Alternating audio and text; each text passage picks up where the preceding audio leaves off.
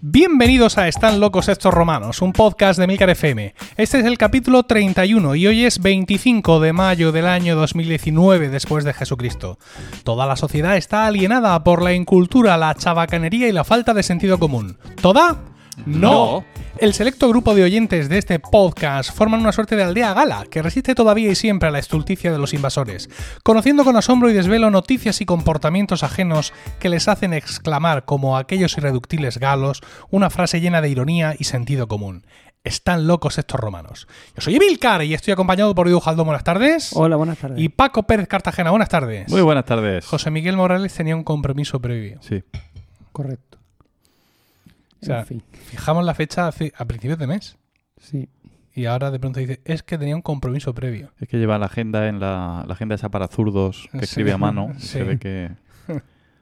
Lo, lo mismo es candidato a, a Podemos en la... Y no lo sabía. No lo sabíamos. ¿Y qué, qué te quedas a hacer hoy? ¿Rezándole a sé. Lenin? Porque hoy es la jornada de reflexión. ¿Sabes? Porque tienen una, tienen una liturgia. No sé, necesitaría descansar. ¿no? Os lo mismo, no lo sé. Está raro, ¿eh? Sí, ¿verdad? Sí. cierto. Sí. Está raro José Miguel, tenemos que decirlo. Esto es una intervención eh, podcasting. En José Miguel, háblanos. Acude, manifiéstate, José Miguel. Sí, No, pero desde que es, es que son muchos cambios en su vida, hay que entenderlo también. sí. Claro. El trabajo, la casa, eh, la marca de ropa interior. Vamos a darle ¿no? ¿Por, cuello. por- por qué has dejado de seguir a Paco en Twitter? José Miguel, José Miguel, sí, por ejemplo. Eso también es otro cambio importante en tu vida, José Miguel.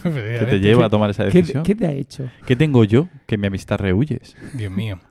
Bueno, vamos a no airear los trapos sucios de estos locos estos romanos en eh, aquí al aire, precisamente. Y vamos a hablar de nuestras pegatinas, de las pegatinas de nuestro podcast. Que bueno, pues sí, ya las van pidiendo. Yo pienso que es una cuestión ya de decir, me voy a pedírselas porque no hay nadie que se las esté pidiendo. Y, No. venga, vamos, vamos a pedirle una y por detrás. ¿Y tú para qué quieres eso? No, venga, déjalo, mujer. Sí, bueno, pues, eh, sí, casi la van pidiendo, pero con, con, con desgana, ¿no?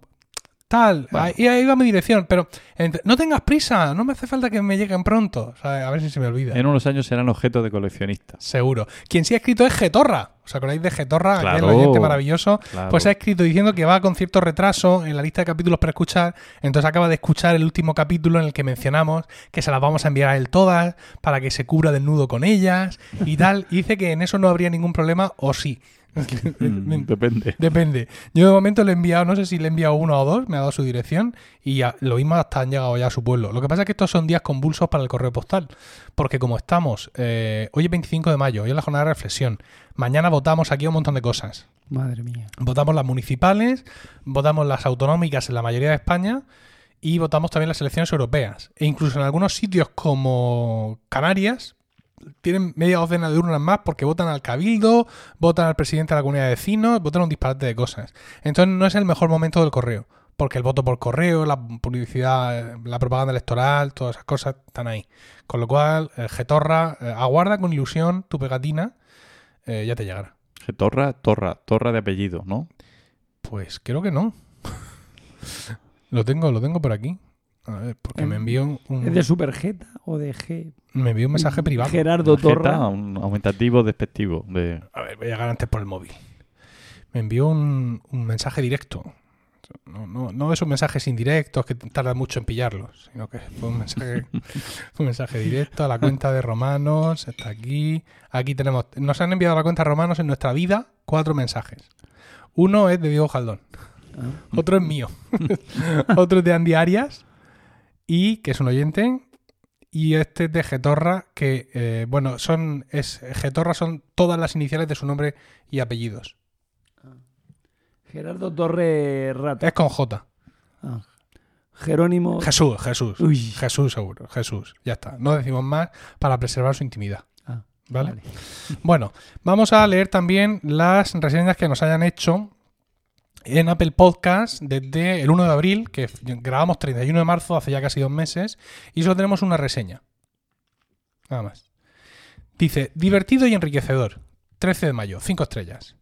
Fiel seguidora desde hace meses de los podcasts de estos murcianos tan elocuentes y salaos. Siempre tienen un tema sorprendentemente interesante. No importa que sea ludismo, obras públicas o submarinos. Todo amenizado, amenizado con anécdotas, troleos y buen rollo. Hacen que viajar sea no solo menos aburrido, sino divertido y educativo. Gracias. Y lo firma. Joder. PQIWBS. Porque en carnita estaba pillado, seguramente. dice fiel seguidora. PQIWBS desde España. Bueno, Pues PQIWBS. O, o PQIWB, como te llaman ahora en casa. Muchas gracias por tu, por tu reseña. No le dé las gracias, Diego, porque solamente habla de, los de los temas que tratan José Miguel y Emilio. De los tuyos y los míos no dice nada. Bueno, o sea no que. pasa nada. Menudo nick más raro. Pero tampoco os cebéis con la pobre mujer. no, no, Bueno. yo, yo le doy las gracias. Sí. Vamos al, mm, al- ¿Queremos decir algo más?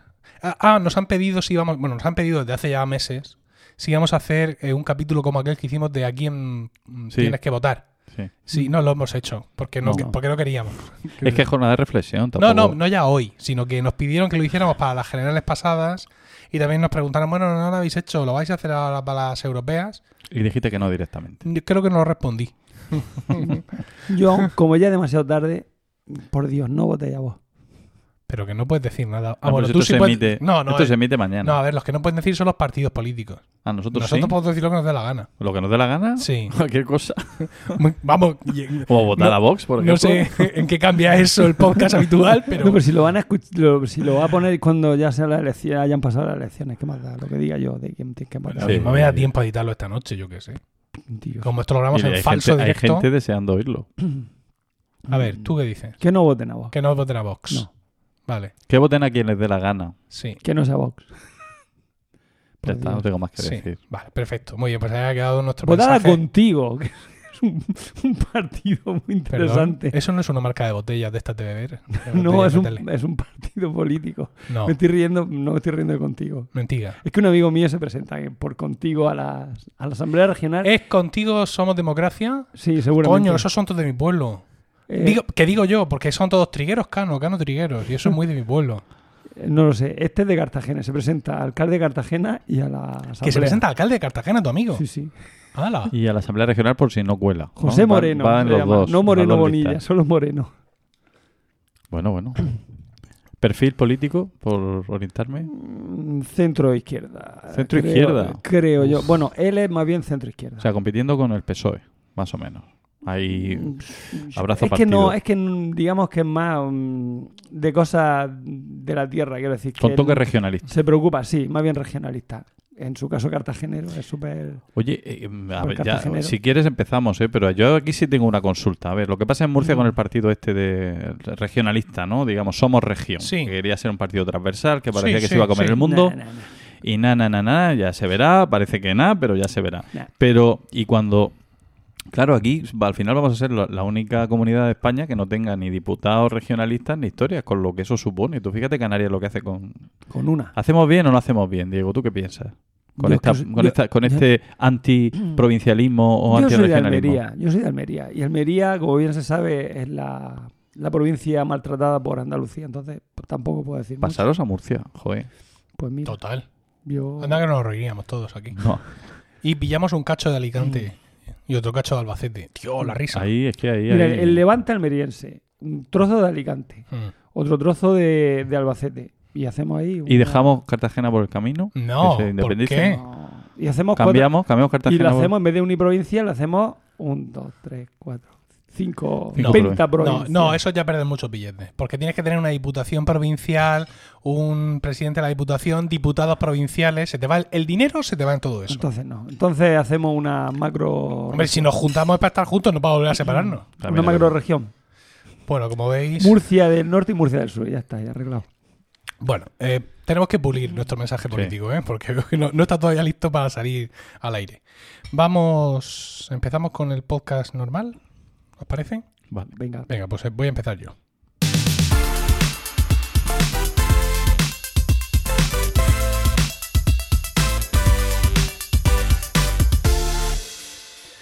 Bien, pues yo eh, quiero hablaros quiero hablaros. ¿De qué quiero hablaros? Aquí. Quiero hablaros de, eh, de un cantante español. Sí, de un cantante español de música pop de eh, principios de. Palito Ortega. No, Palito Ortega no es. Bueno, creo que es argentino. Menos mal porque era, era, era mi, segundo tema para hoy. Estaba, estaba dudando entre este que os traigo y Palito Ortega. Y bueno, pues en pos de, de, ¿no? de, de la excitación de qué será, qué será, me alegro pues haber elegido el otro. Vamos, eh, vamos a escuchar un poco de su música. ¿Os parece? A ver si sois capaces de adivinarlo. Como es de YouTube directamente, lo mismo nos comemos algún anuncio. Ab-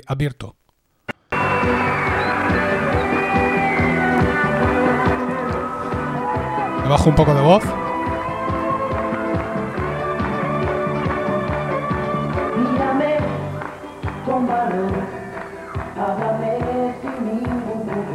Yo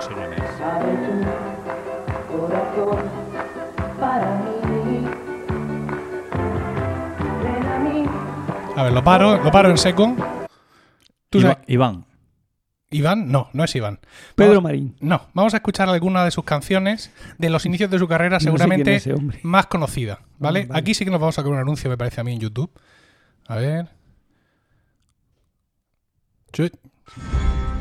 Un anuncio de Juego de Tronos en concreto. toma. Qué gran final.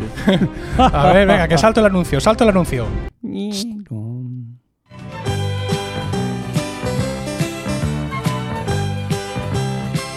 Enrique de Enrique Llana.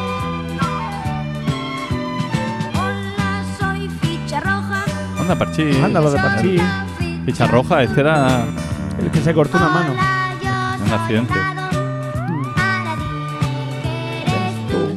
Bien, pues efectivamente lo habéis acertado, es Parchís, y yo vengo a hablaros hoy de precisamente la ficha roja. Ajá. La ficha roja Constantino Fernández Fernández. Wow. Tino de Parchís Ah. para, eh, para los amigos y para los fans. Eh, Tino nació en 1967. Eh, Tres años más que yo. tres años más que tú, Cinco, más que más. yo. sí, vale, y muchos más que yo. Y formó parte del grupo infantil Parchís eh, entre 1979 y 1983, es decir, entre los 12 y los 16 años. Es decir, ese, ese, esa, esa imagen de él que vosotros recordáis vestido de ficha roja guarda ese intervalo de, de años. Hablar del éxito y de la fama de Parchís en España y muchísimo más en Hispanoamérica nos llevaría pues dos o tres programas. Porque, mm, sobre todo en Hispanoamérica, o sea, la idea que vosotros te- podéis tener ahora mismo del éxito de Parchís mm, en España Si todavía se escucha cumpleaños feliz, vuestro entorno- tu amigo de no tiene nada Sí. que ver con el fenómeno fan brutal, mm, histérico, Beatle style que se desarrolló en, en Latinoamérica. O sea, una cosa disparatada. Ahora hablaremos después un poco, un poco de, de eso. Eh, para quien no sepa quiénes son, eh, Parchís es un grupo musical infantil, el grupo musical infantil por excelencia de principios de, eh, de principios de los 80 eh, en el mundo hispanohablante, ¿no? Como ya digo, decir España sería quedarme eh, muy corto. Es más, el éxito de Parchís provocó un auge de todo el sector, ese sector de la música infantil, que desde entonces no ha vivido una pujanza similar. No sé si estáis de acuerdo conmigo, como niños y como padres. Eh, sin duda. Paco, Sí, sí, sí. Sin duda. Regaliz. Onda eh, vaselina. pero esos son de un, ahora. nombre, un nombre poco afortunado, hay que decir, digo José, sobre todo en estos tiempos que corren. Enrique Llana. Hay que estar, hacer bromas con eso. ¿no? Enrique y Ana en realidad son los que han dejado más canciones memorables. Sí, Eso sí, está claro, sí. pero bueno. Nens, había uno que se llama Nens o algo, Nins, o como era, unos catalanes que eran algo así, ¿no? Nens, el- Pero eso de tu época o la de de tus la, hijos. no, de la época Bueno, de mi, ¿De mi quién época. era la canción esa? Soy el ratón. Caramelón. Tiritorito, tiri- Pero ¿esa de eso- quién era? A ver, tenemos que decir que tus hijos son mayores. Sí, el, mayor acaba de empezar la universidad y la Sí. otra estará más o menos a punto. Y los hijos de Diego y míos son pequeños. Son muy pequeños, en plan sí. que han hecho la comunión este año o el pasado. Con lo cual, tenemos tres puntos de vista. Nosotros tres como niños, luego tú como padre de tus hijos y nosotros como padre de los nuestros. Yo creo que en tu época, Pa- Paco de papá, había como más desierto de música infantil. ¿Puede ser? Eh, vamos, no, no recuerdo ningún. Sí, em, Las, Empezaron ca- los- las los- canciones de los dibujos. Tus hijos me, me cantaron Sí, en una ocasión, exacto. durante mucho rato, por grupo, cierto, ¿cómo se eh, llamaba? la canción de Bob Esponja. sí. Sí, fue un rato un poco largo, pero ¿Les yo... pie como Eh, se le he dado no, yo no, a la no, tuya para no. el mal mármol? Pues del estilo. Pues sí, no, no recuerdo yo ningún grupo así. Pero ahora sí hay auge, pujanza. Ahora Sí, está ahora cambia la Drilo, cosa. el cocodrilo Sí. y le encanta juegos. Efectivamente. Y Baby Shark, chuchururu, chu, Baby, Baby- Shark, chuchururu. Ese no... Sí, sí, claro, por pues supuesto. eso, es- eso se te mete en, en la neurona y ya Sí, no quizás acabas nunca. de estropear la vida durante dos semanas a nuestros oyentes, pero vamos, bien. Bueno, el caso es que vamos a seguir hablando de Tino. Luego hablaremos un poco más de Parchís en general. eh. No quiero meterme mucho porque ya os digo que la cosa da para tela, del telar. Tino con 16 años decidió dar el salto a una carrera individual como solista, ¿no? Y dejó Parchís y en su lugar entró Chus, un chaval que anteriormente había formado parte del trío infantil Vivas. Vivas con apóstrofe S, es decir, de viva. No sé. Ah, ya sabéis sí. que aquí en, España se usa el apóstrofe S, se usa con gran impunidad, eh, sin, sin temor a Dios, podríamos es que no, decir es que incluso. no está legislado. Porque no sabemos cómo, como la mayoría Sobre todo en club de no sabemos muy bien ¿no? lo que significa, pues lo ponen porque Es como un toque de clase. Sí, ¿no? sí, efectivamente. ¿Vosotros os acordáis de haber visto alguna actuación de Parchís con Chus al frente de...? Eh, no me acuerdo. No, me suena, pero no. No. No, yo sí. Como si se lo dejó a los 16 años, yo tendría 13 y ya no era una cosa que no me interesaba mucho ya. Ya. O sea, por tú con 13 ya ibas a Iron Maiden o... No, pero con 14 ya empecé a escuchar Supertramp, Mike Oldfield. y- Casi, sí, El efectivamente. primero de, de, de Boop. Ya De- otra cosa. Sí, no, no, puedes eh, escuchar Parchís. No, no, no. Bastante duro ya el recreo. Como para que encima te Mm. pillen. ¿Qué llevas en el Walmart? No, no, dejadme, dejadme. Mira, el muy moñas está escuchando Parchís. Bueno, pues eh, de Chus y de todos los que vinieron después, ahora os contaré porque, en fin, eh, para nosotros la memoria acaba casi continuo, pero la cosa dio para mucho, para mucho más. Vamos a volver continuo porque decía el hombre que con 16 años, pues ya las canciones infantiles.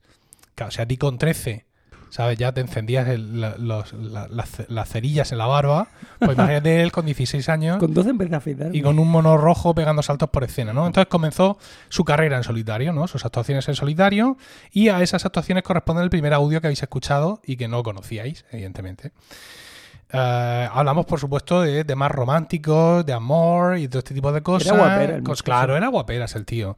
Y claro, todos estos temas en él lucían espectacularmente, ¿no? De, de hecho, no sé si es esa actuación u otra, que la tengo grabada a fuego en la mente, no sé si fue en aplauso. ¿Os acordáis de aplauso? Sí, yo perfectamente. Programa musical.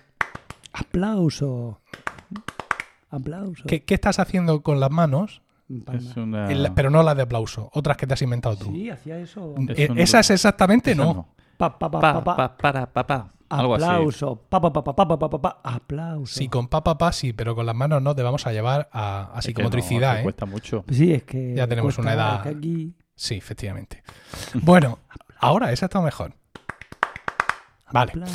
Entonces, este programa musical que echaban los sábados por la tarde, ahí todos, todos los grupos eh, nacionales y extranjeros que se tenían que pasar tenían que pasar por allí, evidentemente. Y yo Les re- Garre estuvo allí.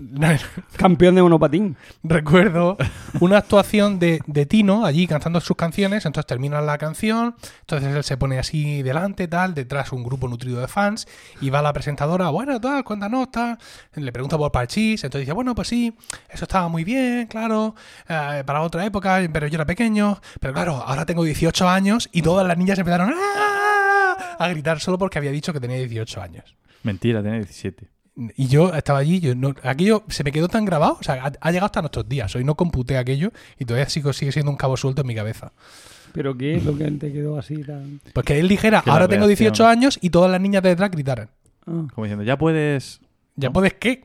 No sé. Ah, votar. Bueno, Madre mía. el caso es que sus dos primeros discos, eh, sus dos primeros álbums, con el título de Por LPs, primera vez LPs. y Ríndete, alcanzaron un éxito aceptable, aunque el tercero no tanto. Vaya. La portada del primer disco eh, es, tiene tela marina. Es una portada que hoy no veríamos ni de coña. Porque en él, en la portada aparece él tumbado en el suelo, así recostado sobre un brazo, ¿no? Mirando así al, al frente con cara de empotrador. Y lleva unos shorts vaqueros muy ajustados, ¿vale?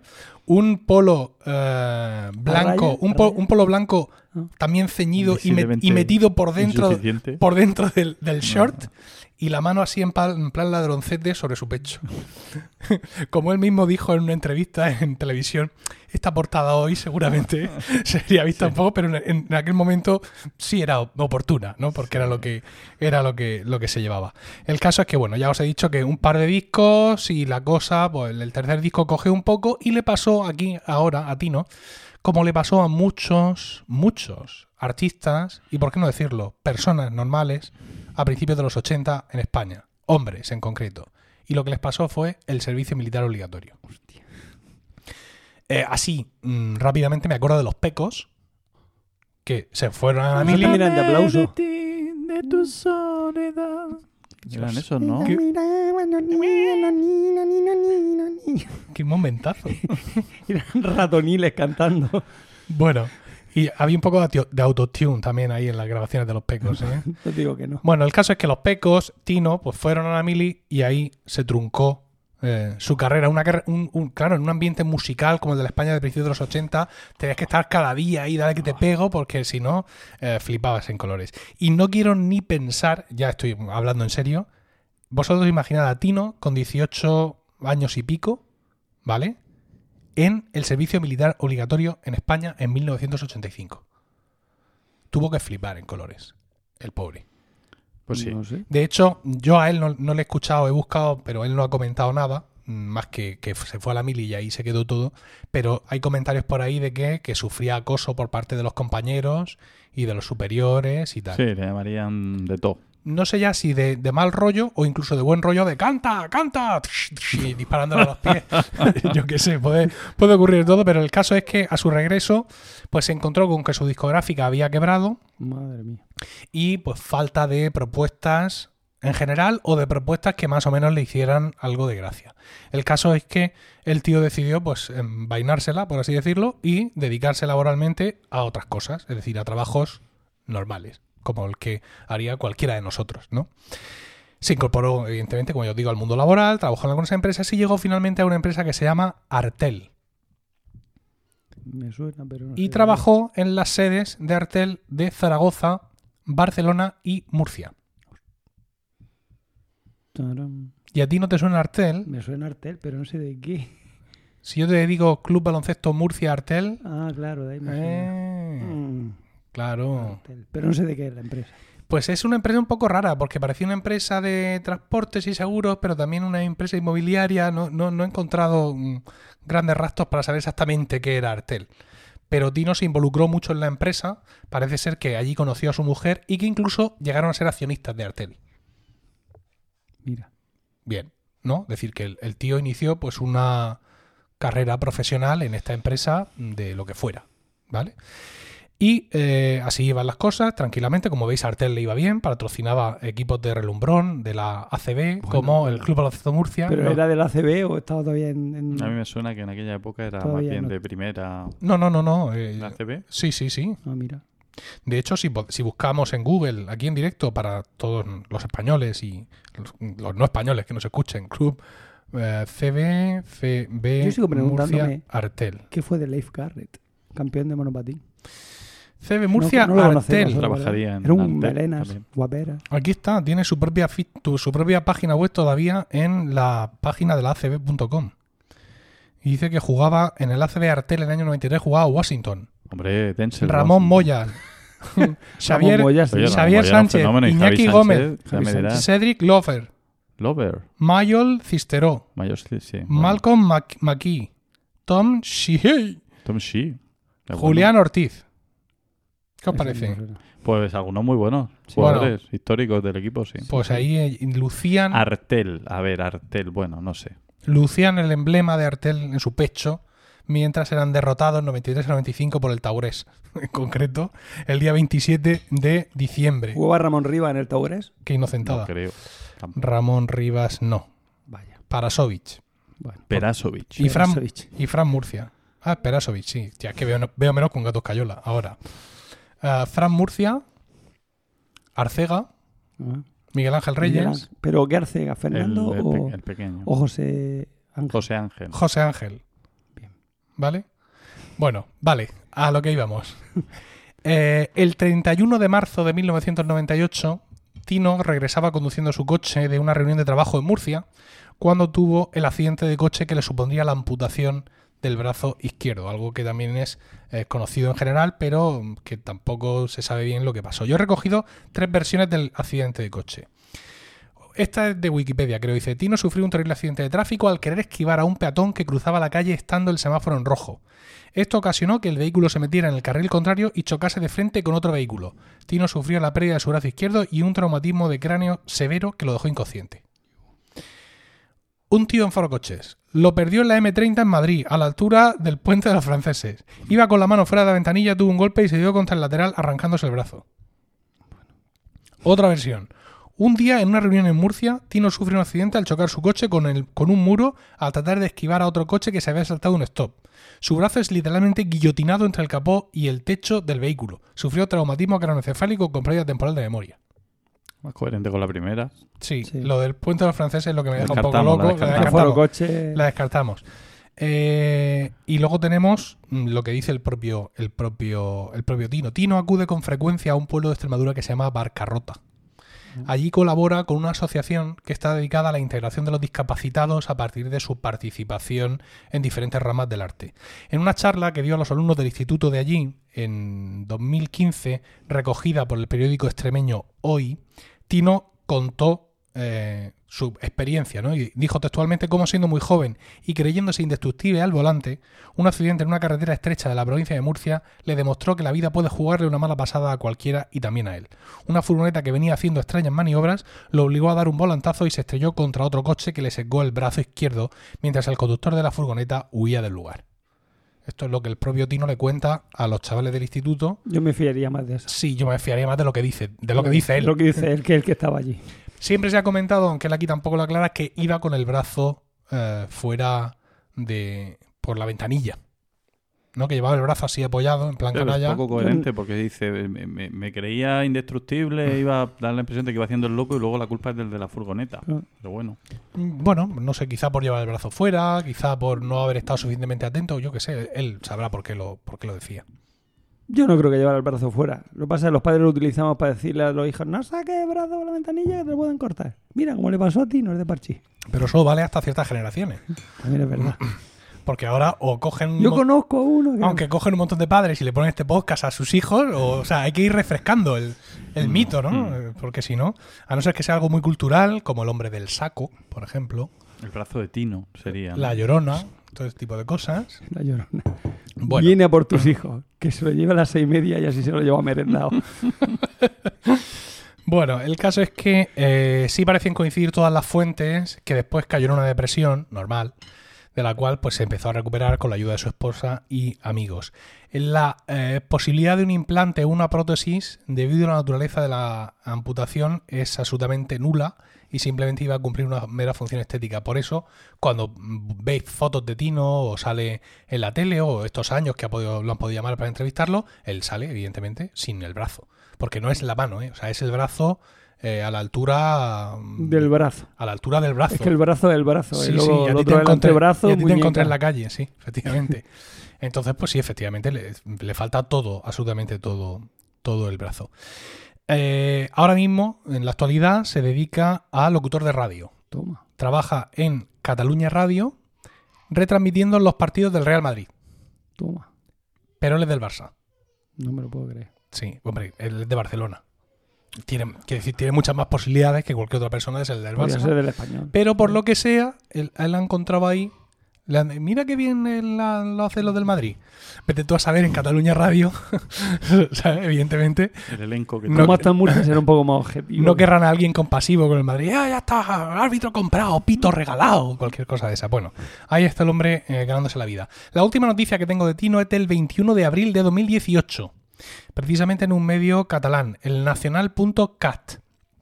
Os la voy a leer casi textualmente. Habla de Parchís y de la tal, tal, tal, tal, tal, tal, tal, tal, tal. Bueno, 40 años después, los cinco miembros de la formación se han vuelto a reunir. No volverán a subir a un escenario, pero acaban de confirmar que repasarán su historia en un documental.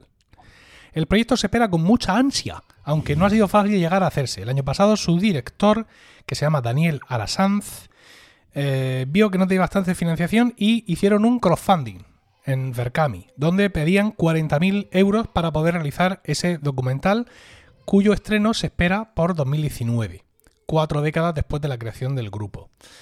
Los que se reunieron allí para presentar el proyecto eran Tino Fernández, Tino, ficha roja, Frank Díaz, que es la ficha azul, pero no la original, porque había una que se llamaba Oscar, pero fue ficha azul muy poco tiempo, Yolanda Ventura, la amarilla, eh, Gema, la verde, Gema Prat, y David Muñoz, que es el dado, el niño este que iba de blanco. Eh, se volvieron a reunir y han publicado unas cuantas fotografías mostrando cómo han pasado los años y explican un poco a qué se dedican, ¿no? Mm, Tino ya lo he dicho, Frank es fotógrafo, Yolanda es, es actriz, de hecho tiene una exclusiva con Televisa, donde hace de actriz secundaria en un montón de telenovelas y un montón de, de historias. Eh, Gema ha montado una guardería, es puericultora y David se ha mudado a Nueva York, donde crea efectos audiovisuales en el ordenador. Está En Nueva York, él sentado en su ordenador, allí, venga a crear efectos audiovisuales, venga, ya crea uno, ahora voy a... ¿Qué hora es? ¿Voy a crear otro? Sí, voy a crear otro. Y Allí se allí- crean mejor. Sí, Por, el- por la altitud. Claro. Sí. Bueno, el caso es que eh, en este evento se compartieron fotos en las redes sociales, en Instagram, etcétera, y Tino, que como he dicho es de Barcelona, pues eh, resulta que también el hombre es independentista. ¿Vale? Para los, que sois de España ya sabéis de lo que va, los que no, aquí en España ahora hay una, eh, un asunto de, un sector de Cataluña que quiere independizarse, hubo un referéndum tachado de ilegal, eh, la policía, en fin, mu- mucha historia, mucha bronca política y un montón de eh, líderes políticos encarcelados por sublevación, por intentar subvertir la democracia, desmembrar el Estado y un montón de historias. Entonces, la gente que es partidaria de estos políticos lleva unos lazos amarillos que te lo haces tú mismo con un trocito de tela o te compras un pino o lo que sea, que es pidiendo la liberación de, de esta gente, ¿no? Diciendo que, que son presos políticos y todo ese tipo de historias. Y el Tino llevaba su pin amarillo en tal. Entonces, pues claro, en Twitter todo el mundo, no sé cuánto, fíjate, esto, lo otro, para esta parte, para la otra. Bueno, en fin, un poco de... Pues ahora me voy a descargar la discografía pirata. A partir de ahora. En vez de comprarla, pirata. Dios mío, cuánto rencor. Qué radical, qué radical, por Dios. Pero Sí. incluidos los, los discos en solitario. Todos, todos.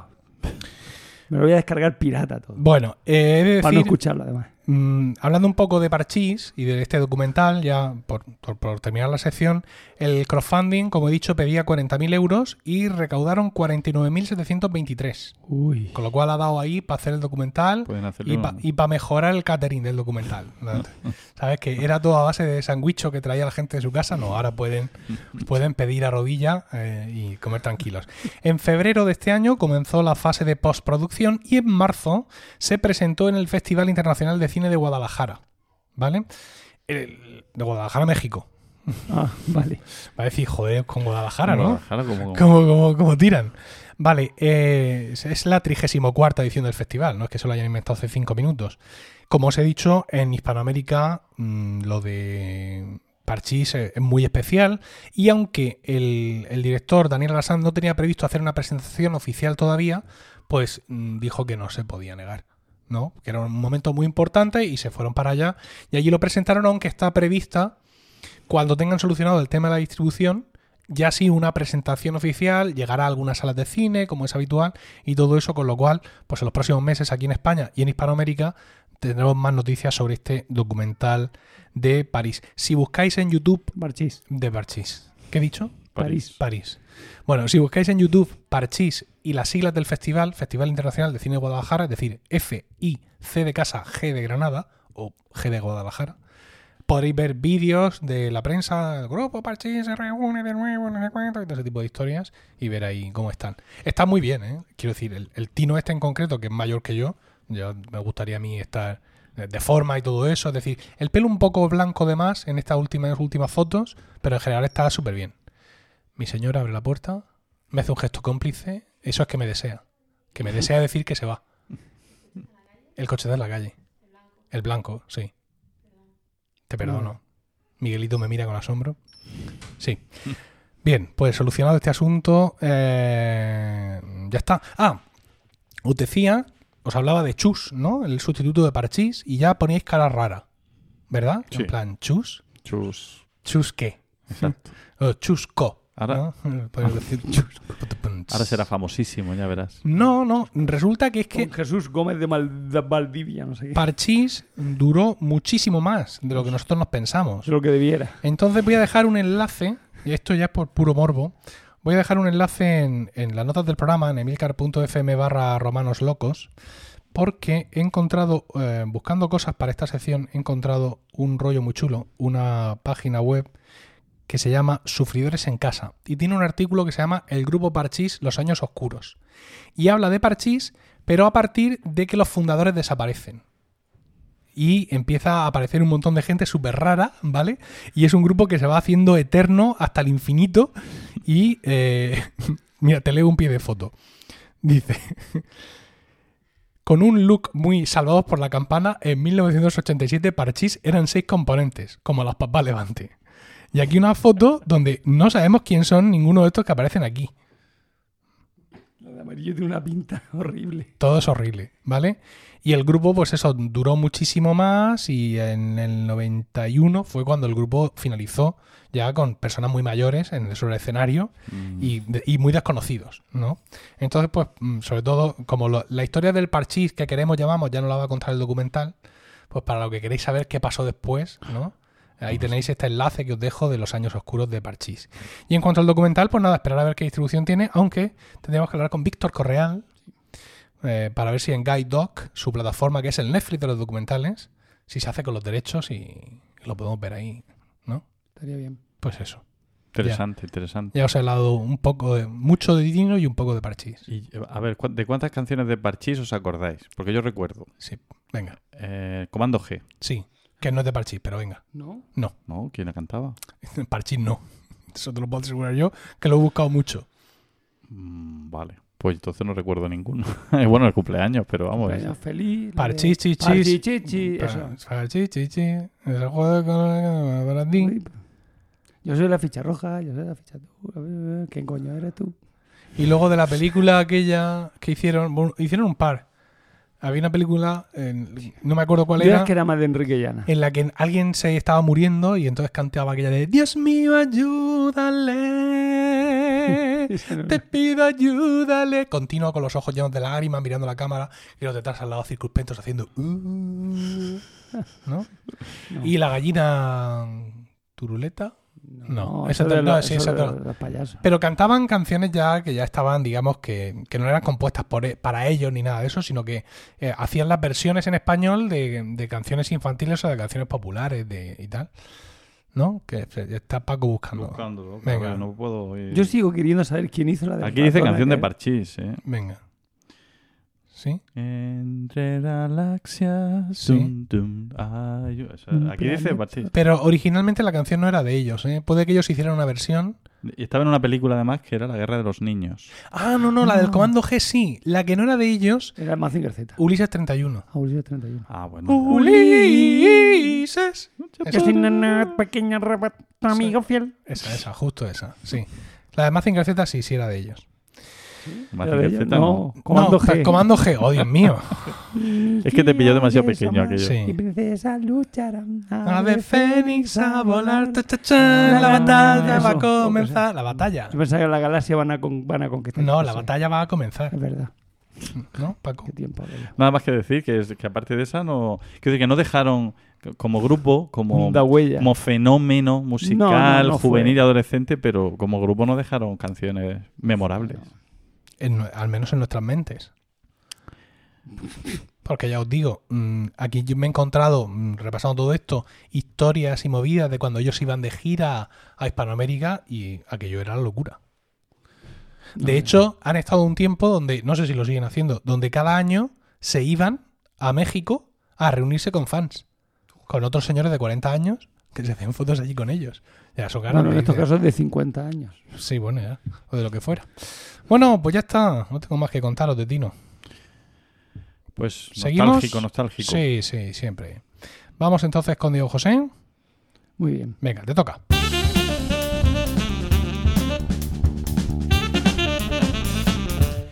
Y dinos, Diego, ¿de qué nos vas a hablar hoy? Pues yo voy a hablar de dos circulares que ha mandado la Consejería de Educación a los centros, bueno, De los la- directores. De la región de Murcia. Sí, de la Así me gusta. Contenido universal. Venga, para todo, para No, todo nuestro público. Es aplicable, es aplicable a, a- a cualquier, o sea, al territorio nacional. Ah, o sea que la consejería nuestra ha ganado competencias a nivel No, nacional. No, No. no, no, pero, pero son, Pero son leyes- cuestiones son de leyes aplicación de... estatal. O sea, Ah, vale. hagáis una idea. Bueno, Vale. resulta que la Consejería de Educación nos ha dotado del carácter de que somos autoridad. Mm. Pero acto seguido, para, no- para bajarnos el soufflé y para que no nos vengamos muy arriba, nos han mandado un- una suerte de PowerPoint que se llama, eh, bueno, se lo mandó el seminario de directores, que se llama Responsabilidad de los, de los funcionarios docentes.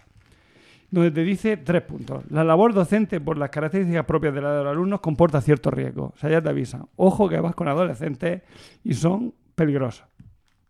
Es son una caja bomba. Es responsabilidad de los centros y de los docentes que el alumno esté libre de todo peligro. O sea, yo soy responsable de que el alumno no le pase nada. Efectivamente. Pero eso no lo sabías tú, Diego. Yo lo sabía, Ah, pero lo que no sé hasta qué grado de responsable soy yo. pues si, si al alumno le pasa algo por algo que tú podías haber previsto o evitado, eres responsable. Sí, Ya está, sigue. mm, previsto y tal. Bueno, ¿y quién decide si yo eso lo he El podido- juez. Vale, seguimos. Bueno, ya he acabado mi... El juez que te, De- juzga por, que te juzga por negligencia. Desde aquí acabo mi sección. No, bueno. Ah, pensaba que era tu carrera profesional. Bueno, el grado- no, no, Miguel, no, ahora veremos lo que hago yo para evitar esto. El grado de- no lo digas, déjalo, Diego. No, no, no, no, hombre, quiero decir, yo digo... Cubrirte lo- las espaldas. Claro, totalmente. Entonces yo tengo que saber lo que tengo que hacer. Vale. El grado de vigilancia está en función del lugar, de la actividad y de la edad. O sea, depende de cómo sean de mayores, pues eso. Todo esto es lógico, ¿no? Todo esto lo digo porque, bueno, para los, los profesores y, maestros de, de primaria que no lo sepan, pues yo les informo. Y para los padres, estoy tirando piedras sobre mi tejado, les informo la suerte que tienen. O sea, que si quieren ganar dinero, mm, que se parta su hijo un, un brazo porque está asegurado. Venga. Bueno, tiene, tenemos, digamos, tres grados de responsabilidad. Responsabilidad penal, responsabilidad civil y responsabilidad disciplinaria. Bueno, aquí te dice que si son compatibles, dice que sí, cuando el bien jurídico protegido es diferente en cada caso. Sí, o sea, son compatibles, pero dependiendo del caso, pues se aplican una, otra o todas. Primero, la responsabilidad penal te dice que se incluye ella cuando el comportamiento que produce un daño constituye un delito. Su finalidad es perseguir el delito. Son delitos las acciones u omisiones dolosas o imprudentes, penadas por la ley. Dolo implica intencionalidad. O sea, si yo, mm, digamos que veo al crío que está... No gires la boca que pareces Perdón. de primero de podcasting, de verdad. Mm, si yo veo al crío, que bueno, al niño, al, bueno, al adolescente que está con una piedra, debo decirle, muchacho, no tires esa piedra porque le puedes partir la cabeza al otro. Porque si le parte la cabeza al otro, Dios mío. el culpable de ello soy yo, por dolo. No el niño que arrojó la piedra al otro. Sí, correcto. ¿No? Sí. Bien, pues así está la cosa. Conclusión, yo jamás en la vida haré vigilancia, o sea, haré, guardia de patio. Que la hagan otros. Que la- no, Que, que vayan a la cárcel No, no, no, otros. no, no, no, Yo, por ejemplo, hago guardias de patio. no, no, que la haga quien quiera. No, no, que quiera, no es que alguien la tiene que hacer. No, no. Te van a designar a dedo si no hay gente para no, hacer no. guardias de patio. dices, no, mira, yo, yo no me responsabilizo de esta... Si tú un- no puedes decir eso, Diego. Hombre, No puedes decir no me responsabilizo. Si a ti te asignan una guardia de patio, la tienes que hacer contra tu voluntad porque es potestad del equipo directivo asignártela si es que no hay gente que voluntariamente la quiera hacer. madre. O sea que lo que tienes que hacer, si te toca, es decir, tú tira esa piedra mm, a- Yo los meto a un sitio donde lo no, hagan. no, yo si me toca los pongo todos. En la Algo. pista de fútbito a todos que están así como vallados. Mm. Y allí todos así como por filas. Y hacer gimnasia sueca todos. En la, en la bolsera murciana, que es una empresa de aquí, Sí. venden, que yo les he comprado para mis mudanzas, venden un, una caja de, un cubo, una caja de cartón mm, de alta como esta mesa, y dentro lleva papel de pompas. Es decir, que haces clic, clic, clic y le petas con los dedicos. Entonces tú te puedes llevar de eso y los envuelves en el recreo. Sí. Que son muchos. ¿Eh? Gastaría mucho dinero. Que no me te- daría. que te- Pero solo que tienes te que volver al 5% peligroso. Efectivamente. Entonces los envuelves de ese plástico para que no se auto para que no se autodañen, se autodañen, se autolesionen Les hace un agujero para que puedan respirar. y ya está. O no, si tampoco va a ser tanto rato. Es que si no, igual también lo pueden denunciar. Joder. Es que, eso, es que estamos pillados. Estamos pillados. O sea, haga lo que haga, Al final- mm, está muerto. No, Pero así- escucha, que no nos han yo- caído muchas denuncias a ti y a mí de momento. Ni, ni me van a caer. Ni, ni hago guardia de patio. sabe. No, ni hago guardia de patio, ni, ni me lo llevo de, de- de excursión a ningún lado. Estupendo. No hago actividades extraescolares con los alumnos. Vale, pero aún así te puedes ver en una situación en la que Hombre, tú seas el responsable. Hombre, pero si, si evito si evito la ocasión, evito el peligro. Pero es que la ocasión, cuando estás con alumnos en clase, es imposible evitarla siempre. Porque Pero ya bueno, lo dice el primer párrafo, que el alumno La parte adolescente, que es lo que decía al principio, los adolescentes son peligrosos, Ajá. ¿no? Con lo cual, solo la proximidad al adolescente, Es intrínsecamente Ya, peligroso. efectivamente. Bueno, en cuanto a responsabilidad disciplinaria, te dice que incluye en ella cuando el compo- se incluye en ella. Bueno, aquí te dice el Real Decreto, Real Decreto, ¿eh? no estamos hablando del de la comunidad Un decretillo, no, no, no. No, ¿vale? Del Estatuto Básico del Empleo Público. Te dice que se incurre en ella cuando el comportamiento constituye una falta El leve, micro, el micro. una falta leve, grave o muy grave. La responsabilidad disciplinaria se ocupa del buen funcionamiento de la administración pública desde una perspectiva interna. Que no sé lo que significa. Bueno, Espera, repítelo, repítelo, que me lo he perdido. La responsabilidad disciplinaria se ocupa del buen funcionamiento de la administración pública desde Claro. una perspectiva interna. Claro, pues tú O desde sea, si la del cagas, centro... te abren expediente. Pero a mí eso me da igual, quiero decir. Es lo peor que te puede pasar. O suspensión de empleo y sueldo, claro. Pero ya tienes que hacerlo muy mal, quiero decir. Ya puedes, ya tienes que ir con una pistola y pegar un tiro. Bueno, sé. sigue, sigue. que Yo en la ver... pierna. No, no, no le pegues, no le pegues. Le dispara ahí con una pistola en la pierna y arreglado. ah, por cierto, ahora que me están haciendo una foto, ¿habéis visto qué camiseta Sí, llevo? me he dado cuenta. Vaya, ¿Eh? esa camiseta Esta tiene más camiseta años que... era blanca, ¿vale? Y fijaos que ahora es negra. ¿Por qué?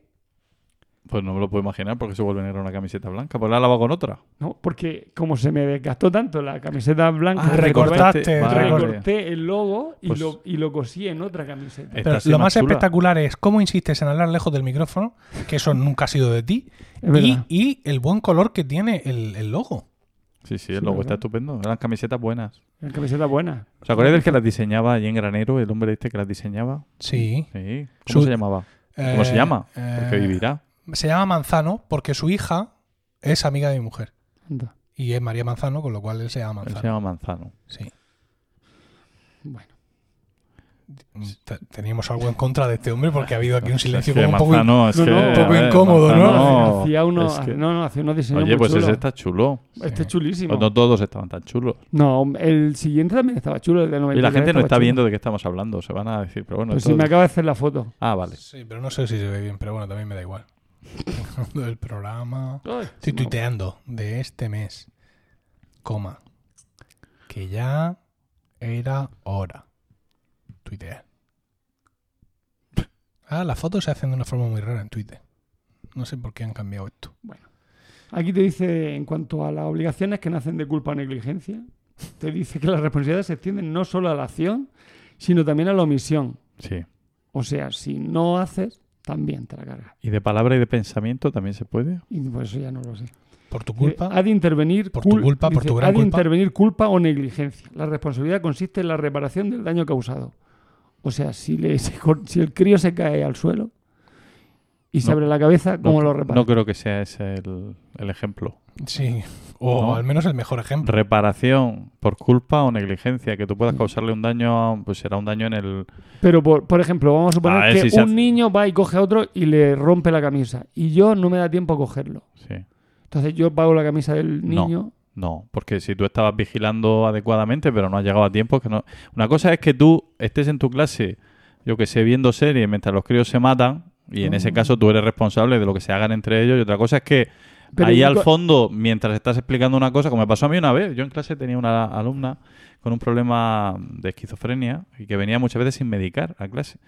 Y, y me la metían siempre a mí en clase porque pare- parece ser que le gustaba mucho lo que yo explicaba, que era en aquella época era cultura clásica. Y la chica me hablaba, venía y me hablaba en latín, eh, latín así macarrónico, pero parecía que estaba poseída realmente. Y, un día estaba yo dando clase, me puse a escribir cosas en la pizarra y al volverme se había puesto de pie, había cogido una silla y la estaba, estaba amenazando con lanzársela a los compañeros, porque había tenido un ataque de lo suyo. Entonces, claro, en ese momento yo hice un escrito, registro de entrada, digo yo, no me responsabilizo de enseñar mi materia y tener controlada la seguridad de esta alumna. Y a partir de aquel escrito, la consejería tomó cartas en el asunto y le, eh, le asignó un cuidador, un acompañante a esta alumna, un régimen de entrada y salida de las aulas. Pero es que a veces, claro, tú haces lo que puedes, Claro. pero cuando te ves en la situación también hay, uno tiene que, ¿no? Tiene que reclamar que no se le está dando el trato a ese crío. No puedes llegar a todo, quiero decir. O sea, y lo primero es la seguridad. Entonces, perdón.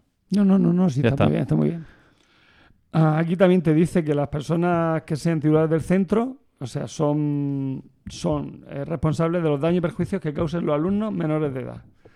Eh, ya sea den- dentro del centro como desarrollando actividades extraescolares o extraescolares y complementarias. O sea, cuando te vas de excursión y el crío roba, tú eres el responsable de, ese robo. vamos, yo, yo no soy jurista, pero yo creo que eso es si tú no has hecho lo, eh, digamos, razonablemente necesario para evitar que eso se produzca. Es decir, si tú tienes a los alumnos controlados, les das unas normas de hay que estar aquí en este sitio a esta hora, bajo estas condiciones, y uno se te escapa en un viaje, porque eso es facilísimo que pase, y haces loco, no va a ser culpa tuya.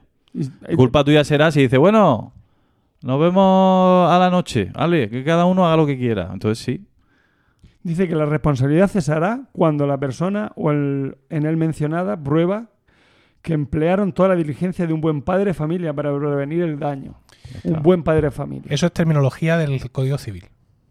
¿Y cuáles son las? Quiero decir, ¿cuál es un buen padre de familia? Ya no. Pero, eh, em, eso es una forma de hablar. Porque si yo a mi hijo le pillo robando, vamos, se la carga con todo el equipo, pero No, yo no un buen puedo. padre de familia le- Es un se, buen lo, padre. se lo explica a su hijo, pero no le pega una paliza, ¿no? No, no, no, Te no. insisto, eso es terminología del Código Civil que muchas veces eh, evalúa los, los comportamientos de las personas comparándolo con la diligencia de un buen padre de familia. Es un, no sé si viene del derecho romano directamente o de dónde viene, pero es una cosa que está así que todo el mundo lo entiende. No es que Es eh, una no fórmula. que no es que en nuestra consejería de educación sean especialmente fachas, que lo son, No, no, no, sino no. que es que No, esto no, no, viene, no. De, viene del Código Sí, Civil escúchame, español. que esto no es de la Consejería de Educación, esto es de, de- de- todo, quiero decir, del Estado. Si todo Ya, esto ya, son pero como tú estás citando, estás citando un PowerPoint No, esto es un PowerPoint que ha mandado la consejería para avisarnos. Por eso la consejería, al contrario, la consejería libre medio, al contrario, está diciendo, mira, que, don- o sea, lleva cuidado. Pero que lo lo que está te digo avisando. es que lo mismo, no me, me había pensado que lo mismo ellos, digamos que habían hecho alguna reelaboración de, de toda esta información y que era lo que estaban leyendo. Y, pero vamos, que eso es de- viene del Código Civil directamente, no. Aquí te dice que tenemos un, bueno, eh, que la ley como un poco tal, te dice que tienes un seguro mm, tú, pero claro, tienes que probar que, o sea, de responsabilidad civil, pero tienes que probar que realmente eh, no hubo negligencia en, el, en lo que pasó. Porque lo que pasa es que, claro, ¿cómo prueba o no prueba? ¿Es un seguro contra daños a tercerix? Pues no lo sé. Bueno, eh, O a todo riesgix. Sí, efectivamente. Por- quiero interrumpir un momento el podcast porque hemos recibido un email que es urgente que lo lea, ¿vale? Es un email que viene de Carballos Fencing. Carballos, con B, Fencing, en inglés sería fencing, que no sé lo que significa. Su dirección de email es carballosfencing.gmail.com Valleando. y me escribe a una dirección de correo que es un alias de mi cuenta de iCloud. En concreto es ecano de Emilio Cano arroba mi.com, me.com. En esta cuenta recibo con frecuencia emails que no son para mí. Porque la gente no se sabe su propia puta cuenta de correo electrónico. Entonces, pues yo aquí he recibido, no sé, propaganda del Partido Demócrata, ofertas de trabajo como torneo fresador, de todo. En este caso, Carballos Fencing dice lo siguiente. Mi voto para la posición de tesorero, to, tesorero to, Mm. ¿no? Tesorero, mi voto tú, tú. Mi voto para la posición de tesorero to es para Delainis Quintero. Gracias, Iván. Iván, si nos estás escuchando, anota el voto de Carballos que va para Delainis Quintero. Y de la ya sabes a quién tienes que darle las gracias. Total. De la es nombre de chica, ¿no? Quiero pensar que sí. Porque te molesta pensar que no. No, porque, eh, no sé, yo veo esa A en medio, pero también Vale, me la vale. Paco. Es que Danaeris, por ejemplo, y de Delainis, Madre mía. hay que ver. ¿Qué, Sí. qué le iba a decir? ¿Qué le iba a decir? Bueno, vale, vamos a dejarlo, que todavía hay gente que, en fin, que ha podido verlo. Eh, bueno, resuelto este asunto, Resueltísimo. este asunto de la tesorería, vale, el, contabilizado el voto de Carballos. eh, por favor, digo, continúa.